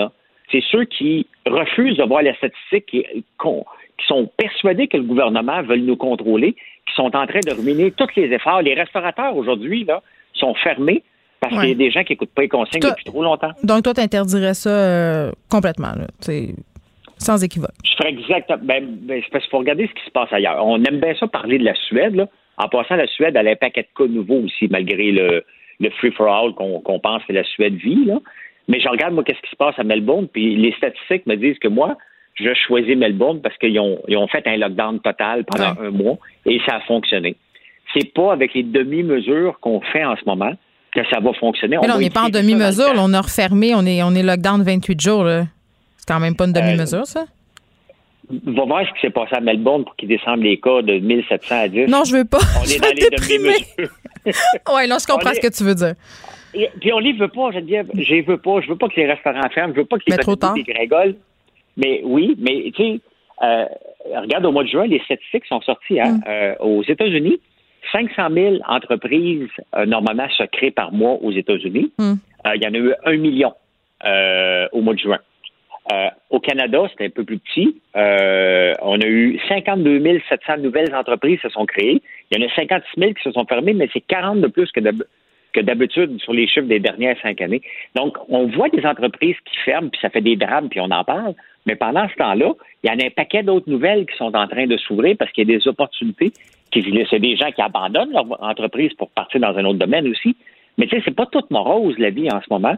Et il faut qu'on se donne un, coup de main, mais on a besoin d'une mairesse qui éclate pas de rire quand elle donne une directive sévère. Mais moi, ça me dérange pas qu'elle éclate de rire tant qu'elle applique des conséquences. Je veux qu'on parle, euh, François, du CHUM, parce que, tu sais, on, ah jase tout le temps, euh, tous les deux, de la perte de confiance des citoyens envers les institutions, envers les dirigeants. on se demande pourquoi les gens croient plus en rien, pourquoi tant de cynisme. Là, euh, le CHUM qui accorde un contrat sans appel d'offres, un contrat quand même d'un million de dollars, ils se sont fait pogner. Mais c'est quoi cette histoire-là? Ah, Geneviève, moi, là, je suis un gars positif dans la vie, là, et qui refuse le cynisme, puis ben non, c'est pas arrangé. Un matin, j'ouvre le journal, Hélène Desmarais, euh, qui est euh, sur le CA, je ne sais pas si elle est présidente du, du, conseil, non, je pense pas qu'elle, en tout cas, elle est sur le conseil d'administration du CHUM. Mm-hmm. Elle a une compagnie pour faire, euh, qui s'appelle ID Avo, j'oublie le nom, c'est pas important. mais la limite du CHUM pour aller à un appel d'offres, c'est un million ben, elle a un contrat de 999 999. Si c'est pour rire du monde, là, tu peux pas, tu peux pas l'inventer, là. Hmm. OK, c'est une pièce en bas de la limite pour aller en appel d'offres.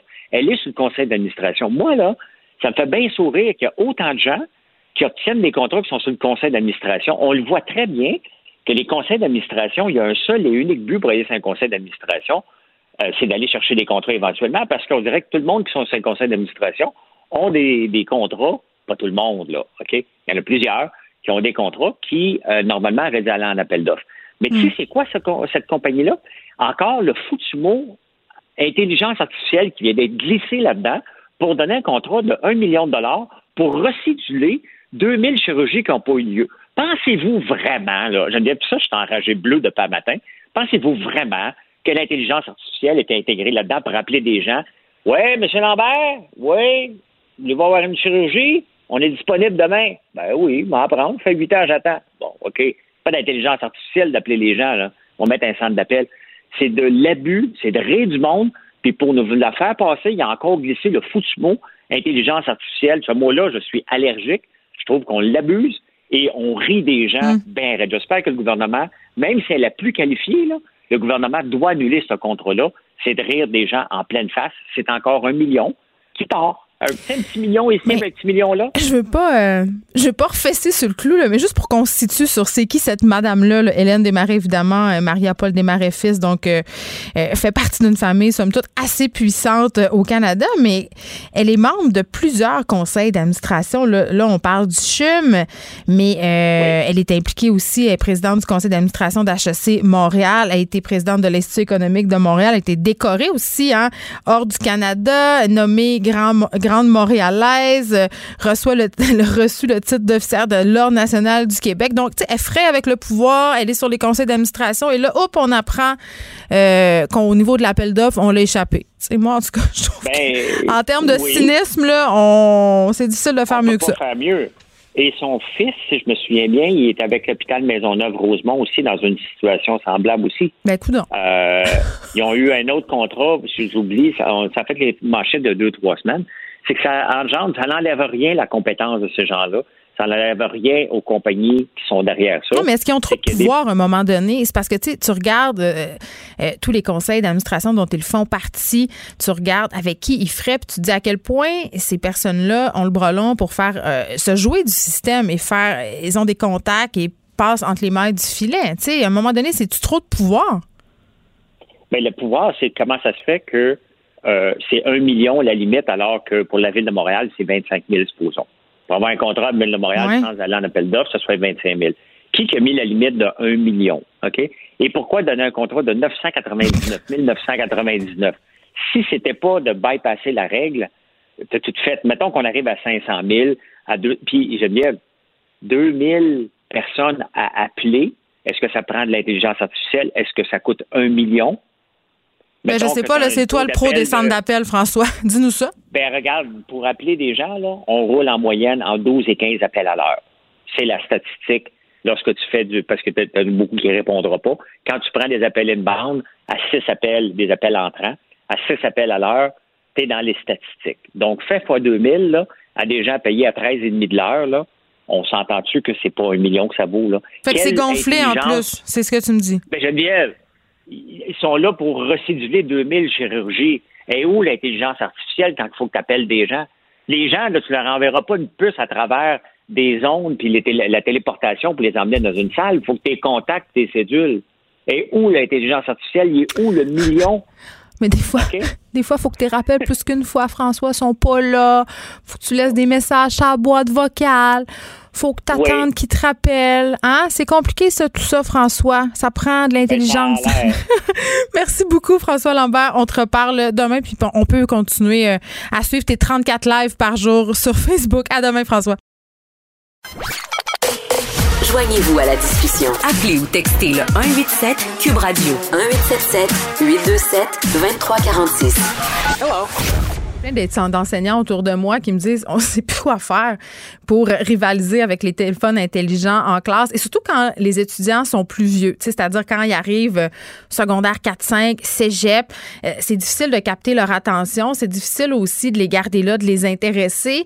Et il y a des enseignants euh, qui sont plus créatifs que d'autres. Et je parle à un d'eux, Benoît Dumais qui est enseignant au cégep de Rivière-du-Loup. Bonjour monsieur Dumais. Bonjour, Madame Peterson, ça va bien? Oui, ça va très bien. Écoutez, euh, je voyais votre entrevue sur Tabloïd et j'étais fascinée parce que, bon, euh, vous enseignez le français avec les mimes. Mais là, euh, juste pour le bénéfice de nos auditeurs qui sont peut-être pas familiers avec le langage des Internets, c'est quoi un mime? Ben, un mime, un mime, en réalité, c'est une, une création visuelle, habituellement humoristique, où on allie le texte et l'image pour soit faire rire ou faire passer un message. Ben, moi, je l'utilise pour faire passer un message, pour faire la, la, valorisation de la langue mm. française. Mais je tente toujours aussi d'avoir un petit point d'humour là pour que les, gens se rappellent de mon image lorsqu'ils lorsqu'ils auront à écrire et qu'ils auront un doute, ben ils vont pouvoir se rappeler de mon image pour euh, bien écrire. Donc un meme c'est une image avec une phrase euh, puis ça se veut souvent drôle, si on peut euh, résumer ça comme ça. Et là, Monsieur Dumais, vous avez ouvert un compte Instagram de meme pour faire aimer le français à vos étudiants et pour leur enseigner cette langue-là aussi? Oui, en effet. Pour être honnête, j'avais pas de compte Instagram avant de, me lancer euh, là-dedans. Euh, il y a quelques années, j'avais fait une campagne de, promotion avec des des affiches là, qui qu'on retrouvait dans, dans les salles de bain. Euh, lorsqu'on va aux toilettes, là, souvent dans les salles de bain, on a des, des publicités. Donc j'avais fait des, des affiches pour, pour ces endroits-là. Puis à un mhm. moment donné, je me suis dit comment je pourrais aller chercher mes, mes étudiants autrement? J'avais lu un article de Jean-Philippe Barry-Guerrard, euh, un blogueur puis auteur, qui, qui disait euh, ne sous-estimez pas le pouvoir des mimes. Puis euh, l'idée a fait son chemin, puis je me suis dit ben oui, je pourrais me créer un compte Instagram, puis je, suis quand même un consommateur de mimes là mhm. sur les réseaux sociaux, j'en voyais, puis souvent ça me faisait rire, puis je me suis dit ben je vais rendre l'utile à l'agréable, puis je vais je vais me lancer. Puis honnêtement au début, je pensais pas en faire autant. Là, là euh, disons que le, processus de création ne, se tarit pas. Vous êtes laissé prendre au jeu, mais vos étudiants, euh, ils aiment ça? Ah, ils adorent même. Euh, j'ai j'ai plusieurs étudiants qui me suggèrent même parfois Ah oui, monsieur, on pourrait faire vous pourriez faire un mime sur cette règle de français là. J'en ai fait un là dernièrement là sur Alter, l'Alter Ego là, avec euh, l'auteur des, des, bandes dessinées Paul, Michel Rabagliati. Mm-hmm. Et on avait on avait joué avec ce, ce mot-là. Puis cette idée-là, en réalité, elle vient d'une de mes classes. Euh, puis on a dit, oh ouais, alter, alter ego, puis alter les gros bras qui se regardent dans un film en train de, de, de, faire de la musculation. Puis euh, en, réalité, je me je m'inspire de, de ce qui m'entoure. Hum. Je disais dans l'entrevue que vous avez accordée à Tablette qu'une des choses qui vous motivait, c'est de redonner un peu euh, cette fierté-là qu'on a peut-être un peu perdue par rapport à la langue française? Oui, en effet. Ben, on entend parler beaucoup dans l'actualité avec le, le, ministre Jean-Léon Barrette qui veut redresser la barre euh, concernant la, langue française et tout ça. Puis moi, ce que ce que je déplore un peu, c'est qu'on met un peu de côté justement l'idée de fierté. Moi, je pense que si on veut véritablement changer les choses, faut travailler de, point de vue positif, puis euh, arrêter d'être pas, pas un puriste, mais euh, de taper les, sur les doigts des gens qui sont euh, qui, qui, qui, écrivent mal ou qui parlent mal. Je pense que moi, moi non, moi non plus, je suis pas parfait. Là. Des fois, il glisse des erreurs dans, mm-hmm. dans mes discussions. Donc, euh, le but, je pense, c'est, c'est, de travailler à valoriser la langue française, puis de travailler sur ce sentiment de fierté-là. On doit avoir de parler français, puis arrêter, notre langue française, c'est le fondement de notre identité culturelle au Québec. Donc, c'est là-dessus, je crois qu'il faudrait euh, tabler plutôt que de, réprimander euh, à, toutes les occasions. Oui, puis en même temps, toute cette discussion autour de la langue française et notamment ce débat sur le franglais, euh, souvent trouve peu d'écho chez les jeunes. puis, puis chez moi, la première, là, en ce sens où je me dis, coudon, euh, une langue, euh, c'est vivant, ça se modifie. Et là, euh, évidemment, on est en contact avec l'anglais, mais avec toutes sortes d'autres langues aussi. Et forcément, le français s'en ressent. Je me demande si c'est tant une mauvaise chose que ça, bien honnêtement. Puis en même temps, vous avez dit quelque chose qui me fait réfléchir. dans votre entrevue, vous dites que vous constatez que certains de vos étudiants font des fautes d'orthographe qui découlent directement de cette proximité-là qu'on a avec la langue anglaise. Et ça, je me dis qu'à long terme, ça peut en avoir des conséquences négatives sur le français? Euh, ben, je crois que oui, comme le, héros qu'on voit de plus en plus avec pas de S. Je pense que ça, vient possiblement du, mhm. contact euh, continu qu'on peut avoir avec les réseaux sociaux ou les Netflix de, ce monde là, mhm. en anglais. Euh, par contre, là, je crois qu'il faut, il faut. J'ai mentionné tout à l'heure l'idée de, fierté, mais il faut aussi apporter l'idée de conscience. Euh, moi aussi, je peux tomber parfois dans un langage euh, familier là, avec euh, avec des amis. je joue au hockey avec des amis, puis je vais m'exprimer dans un langage familier, puis je ne prendrai pas un langage soutenu ni littéraire. Je crois qu'il faut, faut savoir faire la part des choses, puis s'ajuster selon notre auditoire. le, le, franglais, oui, je suis conscient que ça existe dans la langue commune, dans la langue familière entre eux. Je crois que Même utilisé euh, dans certaines pratiques artistiques, là, en musique, en littérature maintenant. Là. Oui, je sais. On peut faire des slams en, français, mais euh, en franglais et tout ça. Mais l'exemple que je donne dans l'entrevue, euh, je parle de divulgacher, mais je peux parler aussi de égo portrait plutôt que de dire selfie. Ah, vous me ferez pas dire égo portrait. Oui, Mme Peterson, c'est très beau, égo portrait. oui, c'est une question d'habitude. Ah, ben, euh, ouais. il, faut que je change pas d'idée. Mais c'est vrai, puis, tu sais, euh, puis je, me suis, euh, je me suis assez commis sur la place publique à propos du franglais, du langage familier dans les œuvres d'art. Moi, je, suis une friande de ces formes-là, sauf que, en même temps, vous avez raison. Quand c'est rendu que même nos dirigeants ont de la misère et cherchent leurs mots, là, je regardais l'autre fois Christian Dubé en point de presse et je soulignais qu'il y avait une utilisation très problématique et répétitive du mot impacté. Tu sais, euh, quand c'est rendu là, quand c'est rendu qu'on cherche nos mots en français, et moi, la première, ça m'arrive des fois quand j'anime, le premier mot qui me vient, euh, c'est un mot en anglais ou une structure de phrase, une syntaxe euh, qui est empruntée à l'anglais. moi, c'est là où je trouve que ça devient excessivement problématique. Oui, mais rien ne nous empêche de prendre un instant et de réfléchir un peu à notre vocabulaire et mm-hmm. ensuite le, le bon mot. Le message va passer quand même même si on réfléchit euh, une ou deux secondes supplémentaires pour euh, passer notre bon message. Et là, j'ai envie de vous demander, Monsieur Dumais, Monsieur Legault, euh, notre premier ministre, cherche désespérément à parler aux jeunes. Est-ce qu'il devrait, est-ce que le gouvernement devrait faire des mimes pour essayer de les faire se conformer aux consignes sanitaires? Ben, c'est pas une mauvaise idée, honnêtement, parce que faut aller chercher les, les, les, jeunes où ils sont. Ils sont sur les réseaux sociaux, ils sont sur Instagram, sur Snapchat, euh, faire des publicités qui euh, qui tapent sur les doigts, comme j'ai mentionné tout à l'heure, pour réprimander concernant les consignes sanitaires. Euh, ça va fonctionner hein, pour une certaine tranche de la population, mais si on amène de l'humour derrière ça, je pense qu'il y a d'autres personnes qui vont être sensibilisées. Puis il y a plus, il y a plus, il y a plus d'un chemin qui mène à Rome, puis il y a plus d'un moyen pour faire passer nos, euh, nos messages. Bon, mais c'est très intéressant votre façon euh, non orthodoxe d'enseigner le français à vos étudiants. Merci, Monsieur Dumais. On peut lire votre entrevue sur le site de Tabloïd. Merci. Je terminerai en disant qu'il faut toujours avoir du plaisir dans ce qu'on fait. Donc, si on a du plaisir, on va apprendre beaucoup mieux. C'est vrai. C'est bon. Le, commentaire de Varda Etienne, une vision pas comme les autres. Après le discours du trône, le débat entre Donald Trump et Joe Biden, Varda. Geneviève, presque 12, 13, 14 heures plus tard, je ne m'en suis toujours pas remise de ce débat. Et je dois te dire, oui. Dieu, que j'adore la politique américaine. J'étais prête.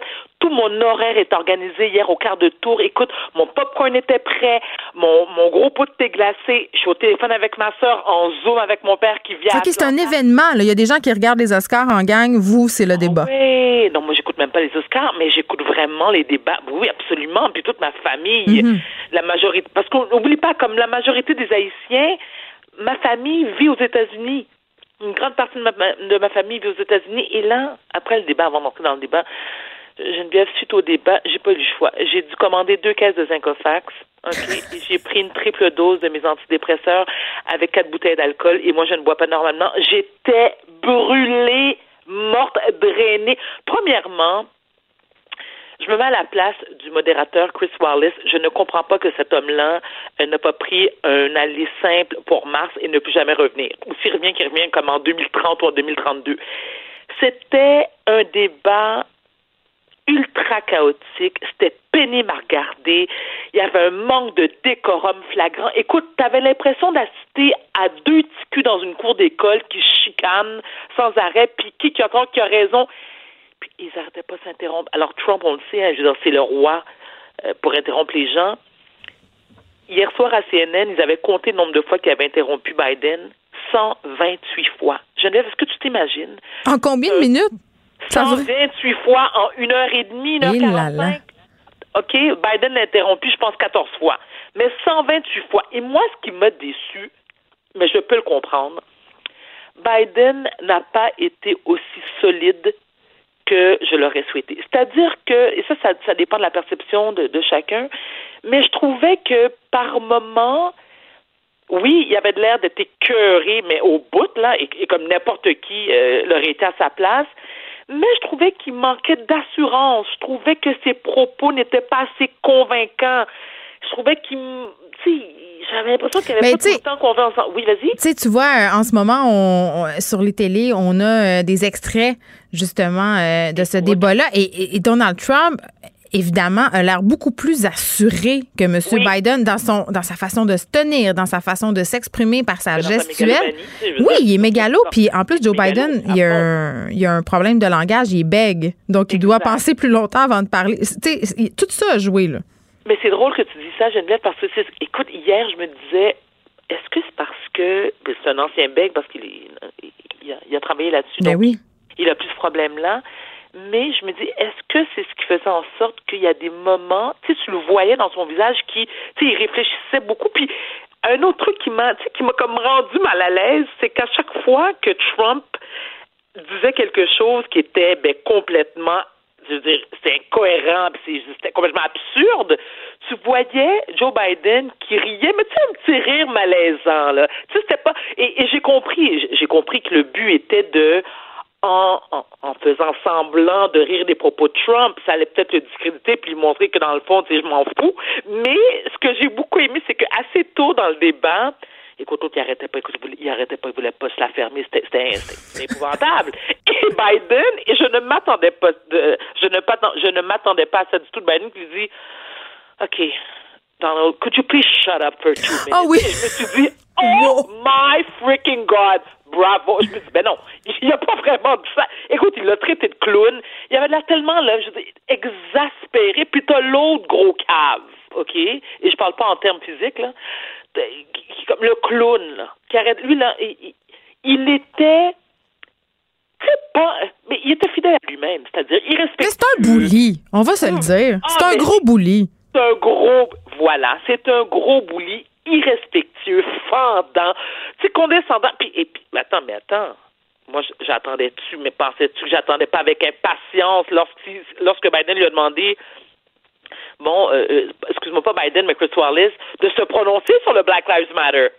Et là? La réponse. Je suis le président qui en a fait le plus pour les communautés noires. Ben oui, ben oui. ben oui. Et là, je me suis dit, non, non, non, non. Et là, je te jure, là, je te le jure, là, mon dentier est tombé. J'avais mon père sur Zoom, comme je disais, ma soeur disait, attendez, attendez, euh, hello, est-ce qu'il a vraiment dit qu'il est le président qui en a fait le plus dans l'histoire des États-Unis? Je me dis, mais c'est un film, mais ça se peut pas. Cet homme-là est une caricature de lui-même. Geneviève, comment tu peux oser dire de telles conneries? Je veux dire, ça n'a aucun bon sens. Mais je crois aussi, Varda, qui a été interpellé sur les mouvements suprémacistes ah blancs et qui s'est défilé. Écoute, écoute. J'essaie de trouver les mots exacts. moi, je comprends l'anglais parfaitement, puis je le parle. Mais il y a un groupe de suprémacistes qui s'appelle les Proud Boys. Et là, ça m'a fait, Geneviève, là, moi, j'ai été regarder là, ce qu'ils disaient ce que, que ce groupe-là dit, puisque j'étais horrifiée. Horrifiée. Il y en a un qui disait à un moment donné, ouais, moi là, je rêve la nuit de tuer du monde. Moi, je rêve la nuit de tuer des juifs puis de tuer des noirs. Puis j'ai un orgasme. Je dis, mais non, mais non, mais non, attends. Je te jure, je te jure. Alors là, quand Chris Wallace lui demandé de se prononcer, Donald Trump, et là, naturellement, là, c'est la vraie nature de Donald Trump qui est sortie et lui de répondre écoutez, vous voulez que je les appelle comment? Ben, écoutez, stand by, stand back. Moi, je traduis ça écoute, what do you mean? Stand by, stand back. C'est surréaliste.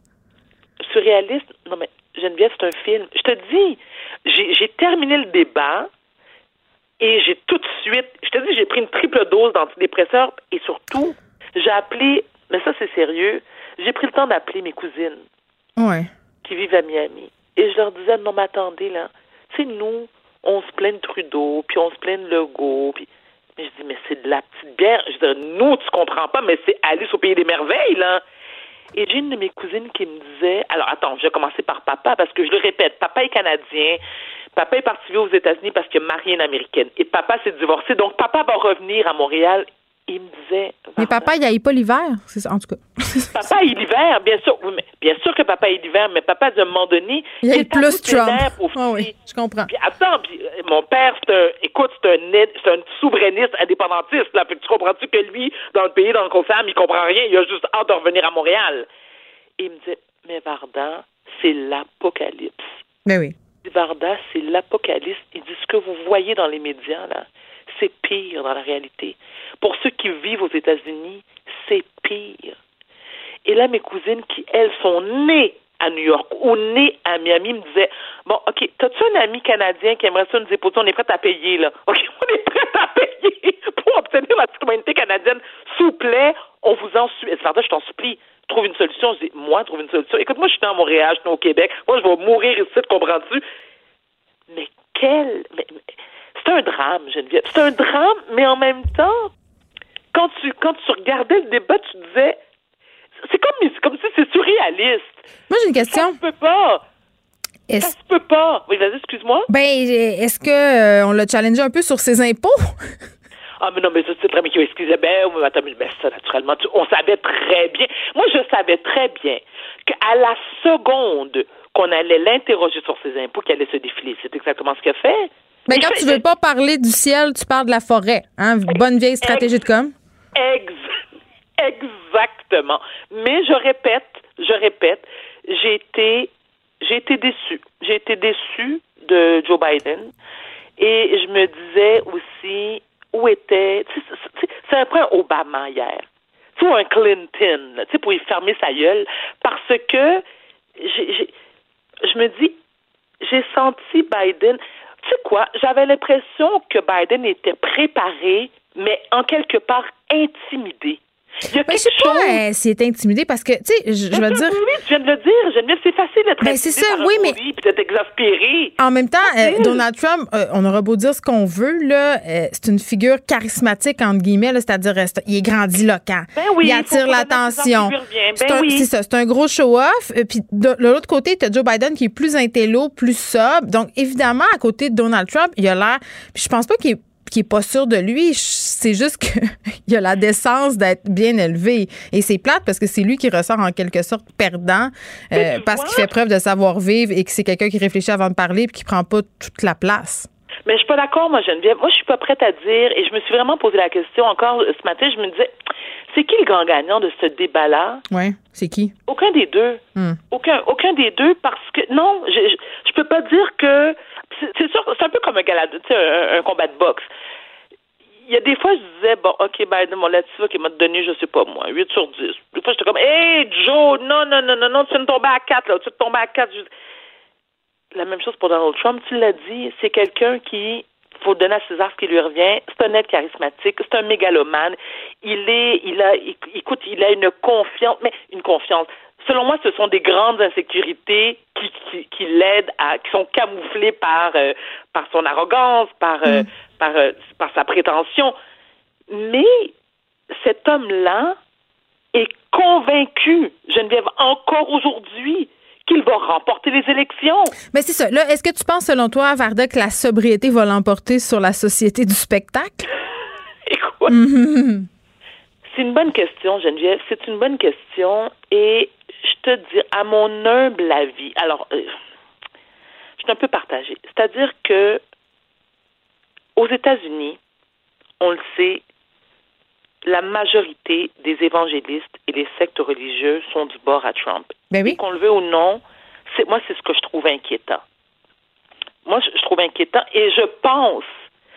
Ah écoute, j'y pense puis je te dis là, j'ai le goût de me mettre du zinc partout sur le corps je pense qu'il y a quand même de fortes chances que Trump soit réélu. Ah, moi, je pense qu'il passe. Non, mais moi, je pense. Je pense moi, je viens de vomir dans ma bouche, là. Moi, je pense que c'est ça. On va avoir un, autre beau mandat euh, de spectacle de décadence et de, et de, de violence raciste. OK. On se reparle demain, Varda. Avec grand plaisir. Au revoir. Pour elle, une question sans réponse n'est pas une réponse. Geneviève Peterson. Cube Radio. On s'en va retrouver notre collaboratrice Léa Streliski. Bonjour Léa. Salut! Bon, c'est drôle parce que tu nous parles de notre fâcheuse tendance à toujours se comparer aux autres, notamment euh, dans la gestion de la crise de la COVID-19. Puis tantôt, j'avais une experte qui faisait des parallèles avec l'Ontario, mais toi, ça t'énerve. Oui, mais c'est parce que je commence à être tannée, là. Euh, c'est juste que, tu sais, ben, je comprends le besoin euh, statistique, euh, mathématique, scientifique de faire des, des comparaisons, ne serait-ce que, tu sais, si jamais le voisin est meilleur que toi, c'est sûr que, tu tu regardes un peu ce qu'il fait différemment. Genre, je comprends. Mais c'est juste que aussi, on a tendance à idéaliser, tu sais. Puis là, je parle pas forcément des experts, là. Je parle plus de ce que ça crée sur les médias sociaux. Ouais comme ambiance, tu sais, c'est qu'on a l'impression que tout d'un coup, l'Ontario est cette espèce d'élève parfait, puis que nous, mon Dieu, qu'on n'est pas bon. Puis là, on passe des heures et des heures à parler du cas Québec, puis pourquoi est-ce que nous, on est différents. Mais, on n'est pas bon, là. On a presque 900 cas aujourd'hui, là. Il se passe quelque chose de différent d'ailleurs, certains. Ben, je suis d'accord, mais sauf que, tu sais, on a 200 cas différents avec l'Ontario, là. On n'a pas non plus, il y en a 30, puis nous, on en a 12 000, là, tu sais. Je veux dire, revenons, mettons un peu les choses en perspective.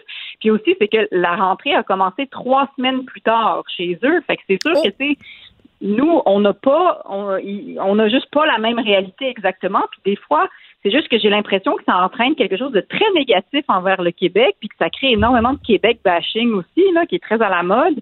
Puis l'ambiance est déjà un peu pourrie, on va se le dire. Personne passe un bel automne. Jusqu'à maintenant, bon, on est tous allés aux pommes peut-être, puis c'était oh pas pire pendant deux secondes. Non, non, je sais, moi non plus, je peux aller. Il y en vend au coin de ma rue des pommes. Exact, pourquoi j'irais là? Arc. Repars-moi pas ces pommes. J'en ai trop, là. J'en ai quand même trop. On m'en donne. Je sais pas quoi faire. On ah, là, euh, les gens font du beurre de pommes, ils font de la croustade de pommes, ils font de la compote aux pommes. C'est un peu comme les restants d'Inde. Là, un on atteint la limite de ce que la pomme pouvait nous donner. Là, c'est pas si bon que ça, des pommes, la gang. On va se calmer. Ben, une pomme très dure, c'est très bon, Geneviève. Une ça, c'est vrai. Mais ça, c'est vrai. Elle Écoute, devient molle vite. Là, puisqu'on est dans cette discussion totalement euh, surréaliste et inintéressante sur les qualités des pommes, et que je trouve néanmoins totalement éclairante, j'ai vu circuler, Léa, sur les médias sociaux, un tableau de la pomme. Oui, oui, un tableau de la pomme où on nous présente toutes les sortes de pommes, puis on les classe par degré d'acidité. Et là, j'ai compris mon amour ou ma haine concernant certains types de pommes. Et ce soir et hier soir, je vais me coucher moins niaiseuse à cause de ça. J'ai envie de te dire ça. C'est un grand moment de radio qu'on vient de vivre. Non, mais ça, ça, nous éclaire. Puis tu vois, on est tellement dans les codes de couleur tout le temps qu'enfin, des codes de couleur qui veulent dire quelque chose avec les pommes. Fait que j'aille les Macintosh. Voilà, c'est dit. Bon. Fait que si on revient à l'Ontario, oui. dit, j'aimerais ça. Grand producteur de pommes. Mais non, mais ça divertit tout le monde. On en a tous besoin. Parlons de pommes parce que, man, on parle de virus depuis six mois. On est toute année. Mais euh, cela dit, oui, c'est ça. Je suis un, peu tannée. Je, veux juste dire, faisons attention dans l'ambiance qu'on crée parce que euh, tu sais, je me souviens que j'avais vu un reportage, un topo à CNN sur le Canada, puis là, eux, nous, on se compare à l'Ontario, mais si tu penses que les Américains se comparent pas au Canada en ce moment, puis qu'ils ont l'impression qu'on vit au paradis, puis qu'eux sont en enfer, hmm. ils n'ont pas complètement tort. Si on a regardé le débat Trump-Biden hier, ils sont effectivement en enfer.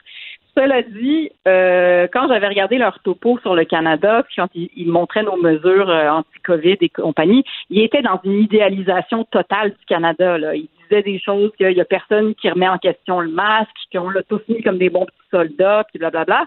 Je veux dire, je pense que quand on se compare aussi, puis encore une fois, je parle pas des experts là, qui ont besoin des chiffres, mais tu sais, on a tendance à idéaliser le voisin un petit peu. Là. Mais on le fait avec la Suède euh, aussi, hein? Puis c'est drôle, on avait une relation particulièrement psychotronique avec la Suède parce qu'on a commencé par dire Bon, gadon, ils font pas les bonnes affaires. Regarde, ils sont fous, ils se confinent pas. Là, après ça, c'était Ah, ben, ils ont moins de cas. Là, ils ont bien fait de se confiner. Là, après ça, ça a été de retour parce qu'il y avait euh, des nombreux cas à dire qu'ils euh, n'avaient pas fait la bonne chose. Donc, tout le monde en ce moment, j'ai l'impression, se regarde, puis c'est le concours de qui va avoir mieux géré la pandémie.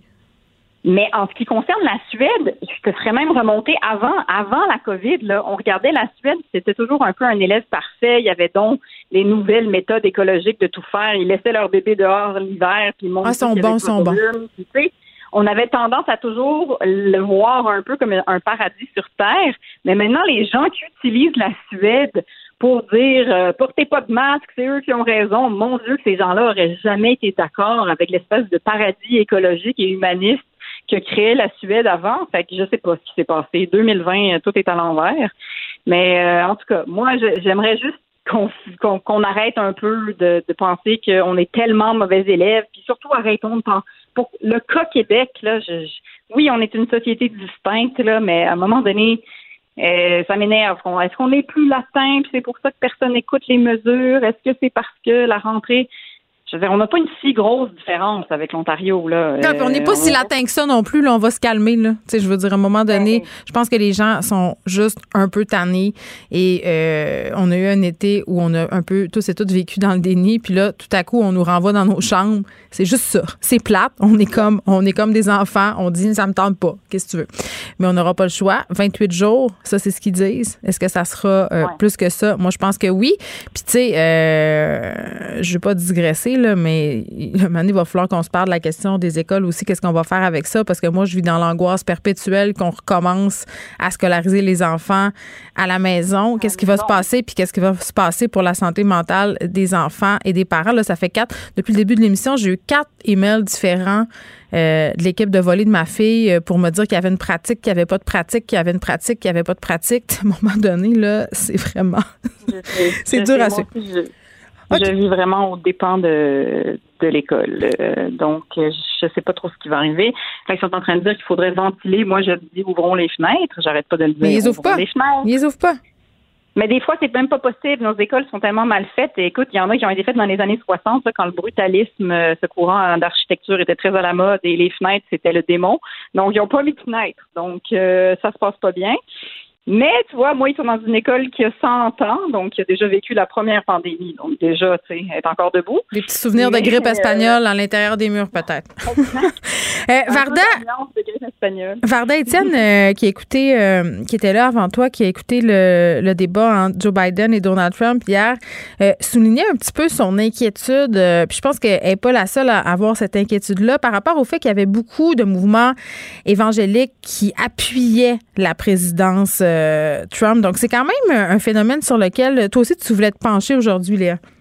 Oui, parce que euh, je le savais, mais je l'avais oublié que tu as étudié en sciences des religions. Ben oui. Tu en as parlé sur Twitter dernièrement euh, à cause de ce sombre personnage qui est Alexis Cossette, qui est Radio-Québec sur Twitter et qui lui aussi est un anti et que lui est un anti-masque et lui aussi a étudié en sciences des religions à l'UQAM. Un hasard un hasard. Vous n'avez pas bifurqué euh, vers les mêmes chemins. Non.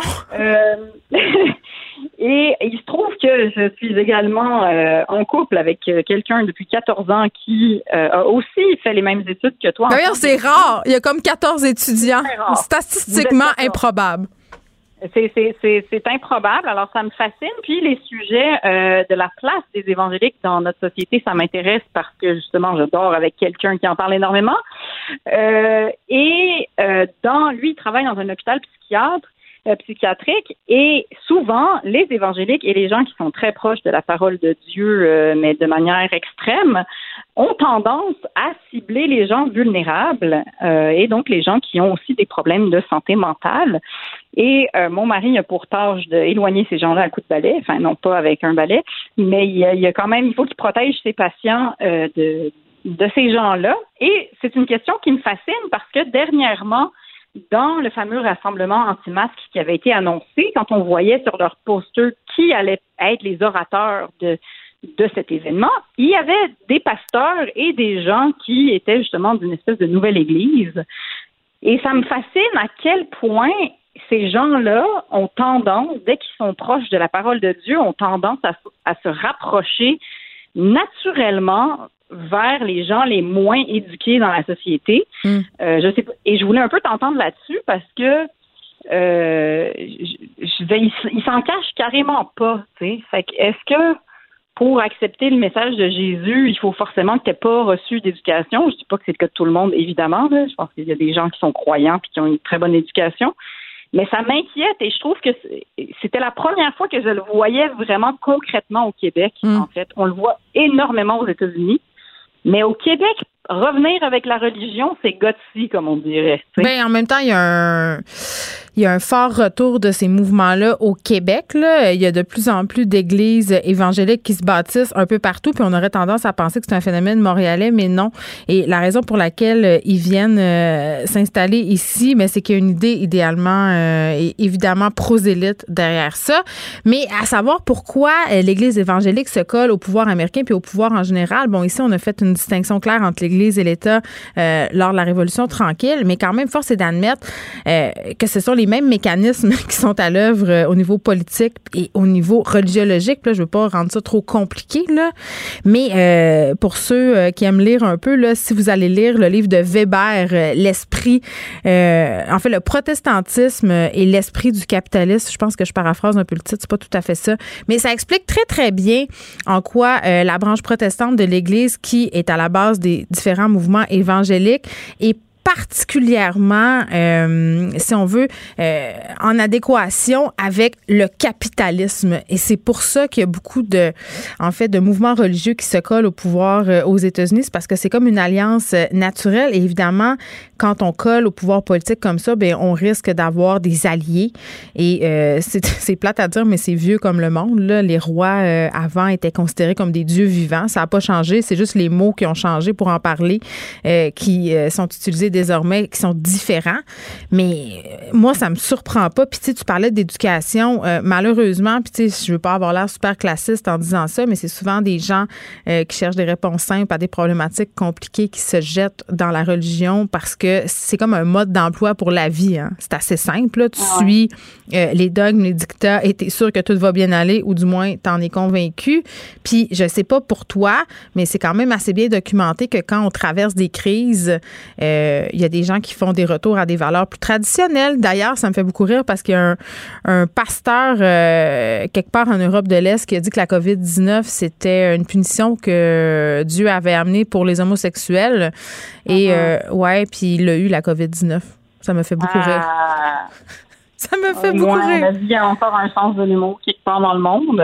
Ben, en tout cas, je sais pas s'il avait un sens de l'humour, mais parfois, il y a des hasards euh, qui sont particulièrement euh, drôlatiques, c'est ce que j'allais dire. Mais euh, moi, ce que je retiens, c'est que tu connais trois personnes, Léa, qui ont étudié en sciences des religions. Non, je connais bien. Ah, tu connais pas Alexis Cossette-Trudel, mais là, avant que vous m'écriviez pour me traiter, me dire, ah, tu as fait de la théologie. Non, non, sachez que les sciences des religions, c'est l'étude objective des religions. Alors, je ne suis pas croyante. Pas confessionnelle non théologique. Exactement. Pas la même chose, pas de la théologie. Léa Srelinski, merci. On te retrouve la semaine prochaine. Absolument. Merci Geneviève. À bientôt. Bye. Geneviève Peterson. Une animatrice pas comme les autres. Cube Radio. Le, le commentaire de Danny Saint-Pierre. Un chef pas comme les autres. hey Danny, je veux juste euh, faire référence au dernier segment de l'émission. Je sais que les auditeurs se peuvent plus d'avoir le titre du livre de Max Weber auquel je faisais référence et que j'ai paraphrasé. C'est l'éthique protestante et l'esprit du capitalisme. OK? Fait que lisez ça le soir, là, ça, ça détend full. C'est vraiment pas compliqué. Lecture un peu. OK. Hey, on a décidé de pas parler euh, des effets de la COVID ou de la COVID aujourd'hui pour terminer euh, l'émission. Tu voulais parler d'une nouvelle tendance. Puis écoute, je dois dire que je l'ai constaté moi aussi. Euh, des grosses marques qui décident de revenir en arrière dans leurs recettes. Ah oui, on est dans le boulevard Nostalgie. la marque General Mills qui nous a offert les Coco Puffs, les Golden Grahams, les Tricks, les Cookie Crisp, retourne aux recettes originales des années 80, où il y avait du sucre, où il y avait du miel, où il y avait des goûts vraiment impossibles, où à l'époque, on pensait que c'était de formidables déjeuners, où nos parents nous disaient finis tes céréales, va à l'école, c'est le, repas le plus important de la journée. Puis là, aujourd'hui, euh, quelques trentaines d'années plus tard, on se rend compte que si tu fais ça, tes voisins te jugent. Autre temps, autrement. Ben oui, puis moi, chez nous, euh, il y a des traditions. Quand on est en vacances, euh, quand on part à des endroits Parfois, j'achète des Fruit Loops pour ne pas nommer euh, cette marque emblématique de céréales. Puis normalement, évidemment, ça ne rentre pas chez nous, cet objet du démon, hein, là, qui contient comme premier ingrédient sucre et colorant artificiel. Puis l'autre jour, j'achète justement une boîte de Fruit Loops à mes enfants. Puis je sais pas, Dani, ce qui m'a pris, mais je me suis dit, hey, moi aussi, je mange un bol à go. J'aimais tellement ça. C'était mon déjeuner préféré, euh, je te dirais, de mes 6 à 13 ans Hey, c'est tellement sucré. C'est comme si mon goût s'était déshabitué, puis je trouvais ça épouvantable de redonner ça à mes enfants. Un peu comme les fameuses Pop-Tarts qui existent encore par ailleurs. Qui donne ça? On dirait un morceau de J-Proc avec du sucre en poudre. OK, mais ça, là, les céréales puis les Pop-Tarts, tout ça, c'est comme l'équivalent de donner du crack à des enfants. Tu passes l'année à être faim. Tu regardes les sondages aussi euh, d'opinion. Hein. on s'attend à quoi des céréales? C'est brun, c'est plein de grains, ce n'est pas transformé. Mais moi, euh, quand je vais en vacances, admettons, puis on se retrouve dans, dans un buffet de resort, quoi que ce soit, il y a tout le temps les petites maudites boîtes euh, de, de Frosted Flakes, des choses comme ça. Ah oui, c'est bon. Ben, mes enfants me regardent avec des yeux piteux, puis ils font comme on peut dessus. Ben oui, Christy, c'est les vacances. Mais après ça, j'en ai pour des mois assez de combattre euh, les étals, les grosses allées qui y a dans le supermarché. Puis tu te dis, Christy, si tous les parents sont là à se dire ah ben moi je fais pas ça, donner des céréales sucrées. Pourquoi que ça prend 20% euh, du pied carré du magasin C'est vrai, hein? en vendre à des gens? L'allée des céréales, ça en va toujours plus en grossissant. Puis là, oh mon Dieu, là tu me passes une affaire là. Les gens qui ah font les céréales sont tellement ingénieux, Danny, sont tellement ingénieux et déploient des trésors d'inventivité pour m'attirer dans leurs allées. J'ai succombé euh, aux céréales aux Timbits, euh, genre euh, gâteau de fête. Après ça, ils font des alliances avec d'autres marques du démon, c'est-à-dire Kit Kat ou Henry, Away. Ben ils nous font des céréales à toutes sortes d'affaires délicieuses. Puis là, les céréales, c'est plus des céréales que tu manges au déjeuner. Ça, ils l'ont très bien compris, je pense, les fabricants. Ce qu'ils se disent, c'est que les céréales, c'est une récompense. C'est rendu un plaisir coupable c'est rendu une affaire que tu peux te sacrer dans un bol en écoutant le dernier Transformer le soir dans ton sous-sol. C'est là qu'on est. Tu sais, puis en même temps, j'ai envie de te dire, euh, ça, c'est l'argument qui me tombe ses nerfs, mais que je, je vais quand même le dire, là. c'est parce que c'est vrai. Nous, on a, on a été nourris avec ça. Hein. on a été abreuvés de sucre. Je pense que l'ingrédient que je mangeais le plus quand j'étais jeune, c'était sirop de fructose ou sirop de maïs. Là. Il y en avait partout. Mmh. Puis on n'est pas mort. Ben non, on n'est pas mort. Tu sais, à un moment donné, là, c'est comme, euh, je suis d'accord que le sucre est le nouvel ennemi, puis on, on a laissé le beurre de côté. Là, c'est plus le beurre le méchant. non, le beurre, c'est bien. Le beurre, c'est bien. C'est le lobby du gras qui nous a fait à croire que le sucre, c'était mal. Puis l'inverse est aussi vrai. Le sucre euh, dit, ah, le gras, c'est pas bon pour pouvoir s'immiscer partout. Moi, j'ai assez écouté de documentaires sur Netflix d'année. Je suis tellement mêlée, là. Je sais plus qui est bon, qui est méchant.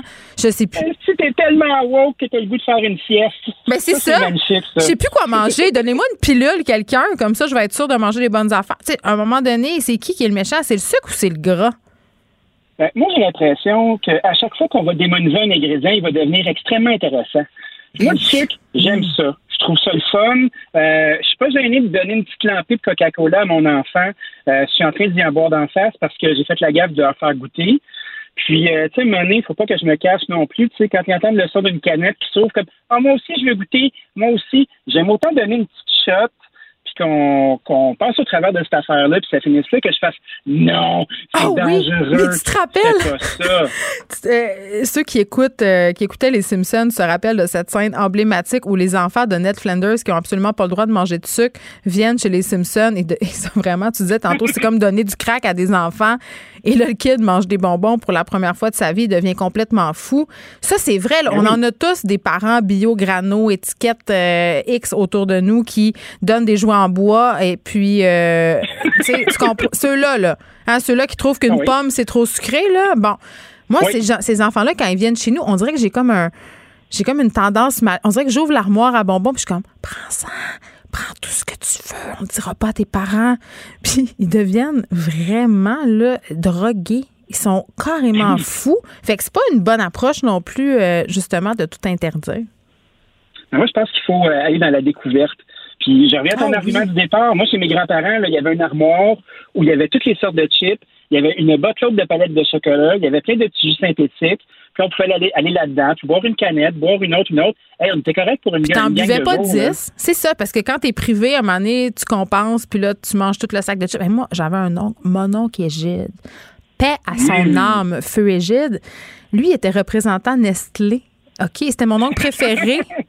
parce que quand il arrivait avec son char, comprends-tu, chez nous, il y avait le, le coffre de sa voiture était rempli de barres de chocolat. Et là, évidemment, tout le monde le savait. Donc, tout le monde, on allait s'enligner euh, près de sa voiture, Danny. Et là, il ouvrait il ouvrait le couvercle de son coffre de char. Mais non. Et là, non. non, mais attends, il y avait toutes les barres de chocolat Nestlé que tu peux imaginer. Puis là, il me regardait puis il disait Prends ce que tu veux. oh! Mais j'étais tellement plate. Oh sais qu'est-ce que je prenais? Non, les glazettes au raisin? Moi, je prenais la Coffee Crips. J'étais la seule enfant qui prenait la Coffee Crips. Arc! Ah, ben, gars, déjà, ton fond de bourgeoise était commencé. Moi, j'aime ça. Pour vrai? Moi, je trouve que, ben, Christian, Coffee Crisp, c'est quand même une bonne palette de chocolat. Tu sais, moi, je suis une personne de tweets dans la vie. Puis, euh, des fois, je suis carencé en sucre, là, puis je peux m'en claquer deux en ligne, tu sais, des paquets de double, là. Euh, je lève pas le sur Dairy Queen non plus. Je suis capable de faire. Ah, ça goûte le gros sucre. C'est dégueu, le Dairy Queen, là. Non. Ah, c'est magique. Ah, c'est magique. C'est ta Madeleine de Proust? Non, non, c'est pas ma Madeleine de Proust. Là. Moi, j'ai comme un magasin de Madeleine. Là, fait que, ça part de la sludge bleue, puis ça peut aller assez loin. Mais je me gêne pas pour faire goûter ces affaires-là. Je me rends compte que pour faire un palais, ça prend toutes sortes de choses. Puis le plaisir, il réside dans de drôles d'endroits des fois. Puis oh. si ça se fait dans un peanut buster, ben, suis bien à l'aise avec ça. Puis je me rends compte que mes enfants, des fois, si je les laisse aller, ben, il y en a seulement qui s'écœurent. Ça, ça devient un problème de régler. C'est un peu passif-agressif. Non, mais c'est correct. Ils n'ont pas le palais autant habitué que nous autres au sucre. Des fois, je fais goûter des affaires que moi, j'aimais quand j'étais petite à mes enfants, puis ils trouvent ça tout simplement trop script. Mais moi, je veux donner un, un truc à tout le monde, Dani. Moi, j'ai développé une technique euh, qui s'appelle les concombres de la culpabilité. Fait que quand euh, je sers, quand je sers des, de la merde à mes enfants, là, des goldfish, du macaroni, toutes sortes d'affaires comme ça, des bonbons, je sers toujours ça avec une petite assiette de concombres de la culpabilité. J'ai l'impression que ça annule la malbouffe. Donc voilà, vous le savez, maintenant c'est dit, servez des concombres de la culpabilité. Dani, merci. Ça marche avec les adultes aussi. Mais hein? ça, ça marche avec, avec moi. Oui, moi je mange du brocoli de la culpabilité. Je te laisse retourner à tes céréales sucré de notre côté. Euh, c'est la fin de l'émission. Je vous laisse avec Mario Dumont et Vincent Dessoureau. Et je vous rappelle qu'il y aura un point de presse à 17h. À demain, tout le monde, 13h. Cube Radio.